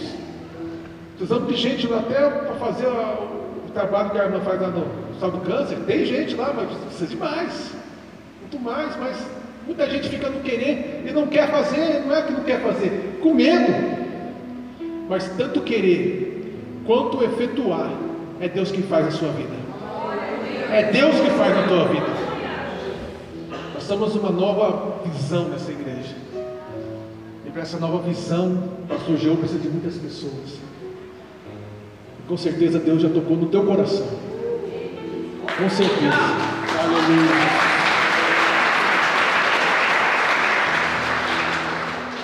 Então, irmãos, está aqui, estamos no meio do ano. Você tem que querer, você tem a vontade, Vem falar, é louvor, vai falar com a Aguinaldo, vai falar com a Ana Paula, ou com os jovens, louvor dos jovens. É, é obreiro, né? Vem falar com o pastor G1, né? O Valdecir, que é líder dos obreiros. É fazer teatro. Eu tenho vontade. Ah, a maior coisa que eu falo, eu não faço teatro. Eu não tive nem para ser a árvore do teatro. Só ser a árvore lá, separada. Eu, eu não. Cantar mais ou menos. Se tiver. Você, eu fico olhando para as irmãs cantando, mas como é que lembra da música? Então, assim, nossa memória, né? E canta certinho. Eu até falei para você, se eu cantar agora, na, na, pregação já não sai voz. Né? Eu vejo, irmão, é um propósito, dom. Eu vejo o Paulão lá indo, indo né, orar pelas pessoas endemoniadas por aí. Dia ele chamou eu para ir, falou, ah, pode, vai com Deus, irmão, Deus te abençoe. Vai com Deus, que Deus te abençoe, que Deus dê força para você. Ah, irmão, vamos lá que, eu vou falar com a mulher do macumbeiro, depois eu vou morar. Ah, não, pode não, pode ir com Deus, Deus te abençoe. Ah, se parecer aqui nós horas, né? É, cada um tem um chamado, né, pastor? Cada um tem um chamado. E é desse jeito, irmão. Você tem vontade de fazer algo? Faça. Busque. Agora nós vamos estar pegando firme com os casais, com os casais. Né? Vem nos cultos, irmãos, de quinta-feira também. Vem nos cultos de quinta-feira, vai ser uma bênção de Deus. Eu fiquei tão feliz. Eu gosto de pregar. Até perguntei, eu posso pregar, Pedro? O pastor falou assim, ah, traz pessoas, convida pessoas para trazer, mas eu também posso pregar lá para fora. Né? Eu gosto de pregar, eu gosto de falar, eu gosto de, né? Eu gosto de ministrar a palavra de Deus, gosto de estudar. Isso aí me, isso aí me, me, como é que fala assim, motiva. Me motiva, fico motivado. O senhor me chamou hoje, eu estava com a minha tia, sabe, a dona Angelina. Eu fui lá, peguei ela na casa, na casa de repouso. Eu falei, ó oh, tia, vamos, vamos pegar você. Aniversário dela hoje fez 80 anos de idade. Aí eu falei, tia, eu vou pegar você, nós vamos lá na casa das suas amigas, na casa das outras tias, né? Liguei lá, falei que tia ela estava prontinha, né, eu estava lá com ela em casa, né, acabando o almoço. Eu ia ter que ir nas tias ainda. Daí ela falou, gente, por que você falou para pregar outro dia? Eu falei, não, falou, o pastor falou, né? Não é todo dia que eu estou pregando na igreja, né? Não, Deus está, deixa comigo. Aí eu fui na casa das tias, lá, cada tia, ela tem 80, a outra tem 81, a outra tem 79. Cantaram parabéns, e foi não sei aonde, fui numa outra irmã, aí levei ela de volta mais cedo. Eu tinha que vou levar você mais cedo, porque você viu com o pastor Jeú, né? Vou ter a culpa nas tuas costas, pastor. Tem que levar você embora mais cedo, o pastor Jeú me chamou para pregar, então tem que preparar a palavra, tem que orar, tal. Ah, vamos lá, vamos Deus que está mais tempo ainda. Eu disse, irmão, olha, eu gosto. Deus colocou esse querer no coração. Deus colocou essa vontade, Deus tem, tem me dado um plano, eu tenho apresentado planos diante dele. Pode ser que Deus não aceite ou não, aqui tá bom, não, faz assim. Mas é tudo, irmão. Segunda-feira na oração, oração em casa. Quarta-feira a palavra, sábado, domingo, ouvindo a palavra de Deus. Quantas vezes, irmão, você está ouvindo a palavra, você escuta coisas que você nem imaginava. Nossa, é verdade. Nossa, Deus falou comigo agora. Deus deu uma voadora agora no peito agora. Né? Deus deu uma voadora no peito. Então, irmãos, tanto querer como o realizar, é Deus que coloca no teu coração. Amém? Vamos ficar de pé, vamos estar orando a Deus.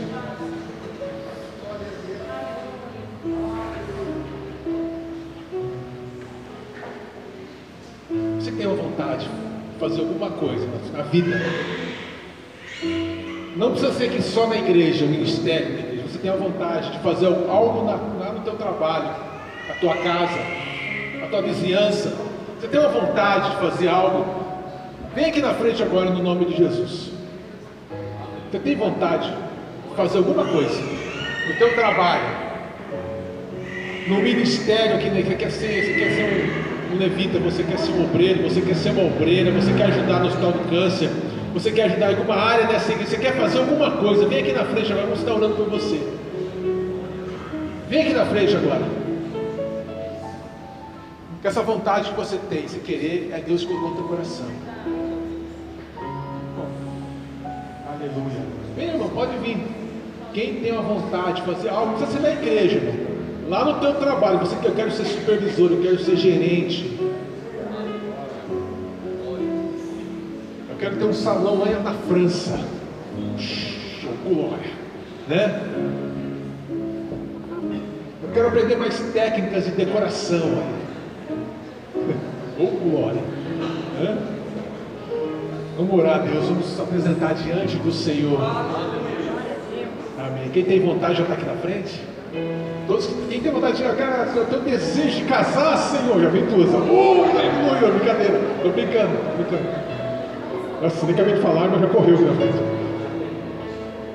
Aleluia. Vamos orar a Deus, apresentar. Ó, entenda uma coisa, esse, esse desejo que você está no teu coração, foi Deus que colocou. Foi Deus que colocou no teu coração. Amém? E cabe a vocês essa parte de fazer um plano. Deus tem um plano superior a tudo, mas Ele quer que você faça isso. Faz o plano. Eu quero, eu quero ser um ministro de louvor. Eu começar a fazer técnica vocal. Eu vou fazer isso, eu vou aprender. Né? Vem no coral aqui a pastora da técnica vocal para você. Eu quero ser um obreiro na casa de Deus. Eu vou começar a andar com os obreiros. Vou andar, andar junto com, com, os, com, os, irmãos que estão servindo na casa de Deus. Eu quero trabalhar no hospital do câncer. Vou falar com a pastora Dora. Bom, vamos orar, Deus. Feche seus olhos. Senhor, eu te louvo, Pai, porque o Senhor coloca desejos no nosso coração. Eu te louvo, ó Deus, porque os sonhos que nós temos, ó Pai, é o Senhor que colocou no nosso coração, Senhor. As metas que tanto queremos alcançar, é Deus que colocou no nosso coração. Porque todo mundo que está aqui na frente, Pai, é lavado, é remido pelo sangue de Jesus.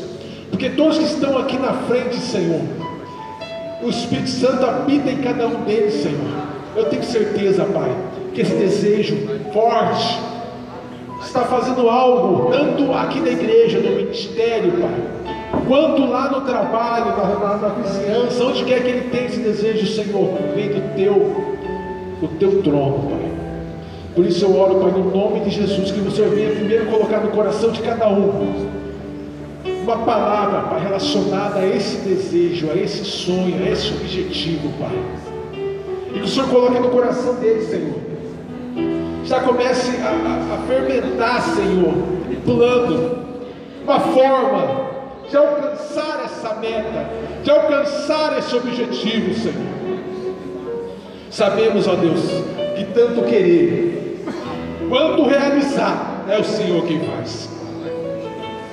E quando esse irmão, essa irmã, esse jovem alcançar o sonho, a meta, a realização, o desejo, eles venham aqui em cima, Pai. Depois já está fazendo aquilo que tanto queria, testemunhar sobre a bênção que receberam.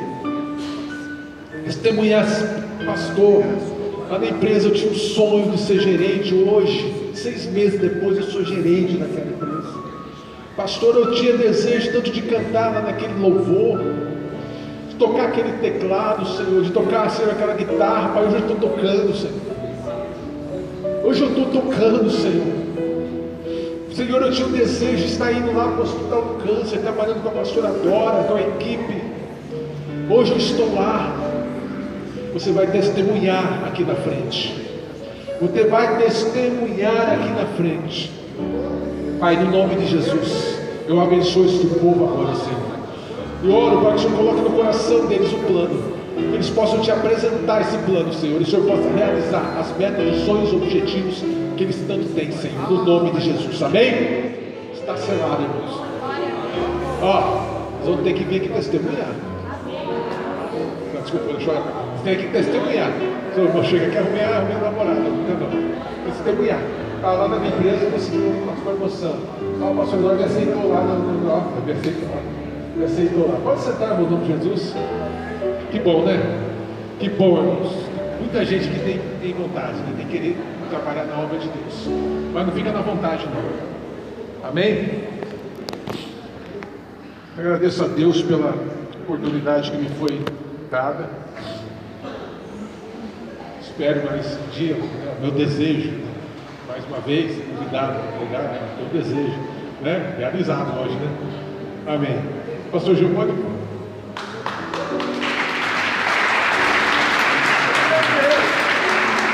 bom, muito bom. Deus abençoe. Obrigado, viu? Sucesso. Digam graças a Deus. Graças a Deus. Para mim foi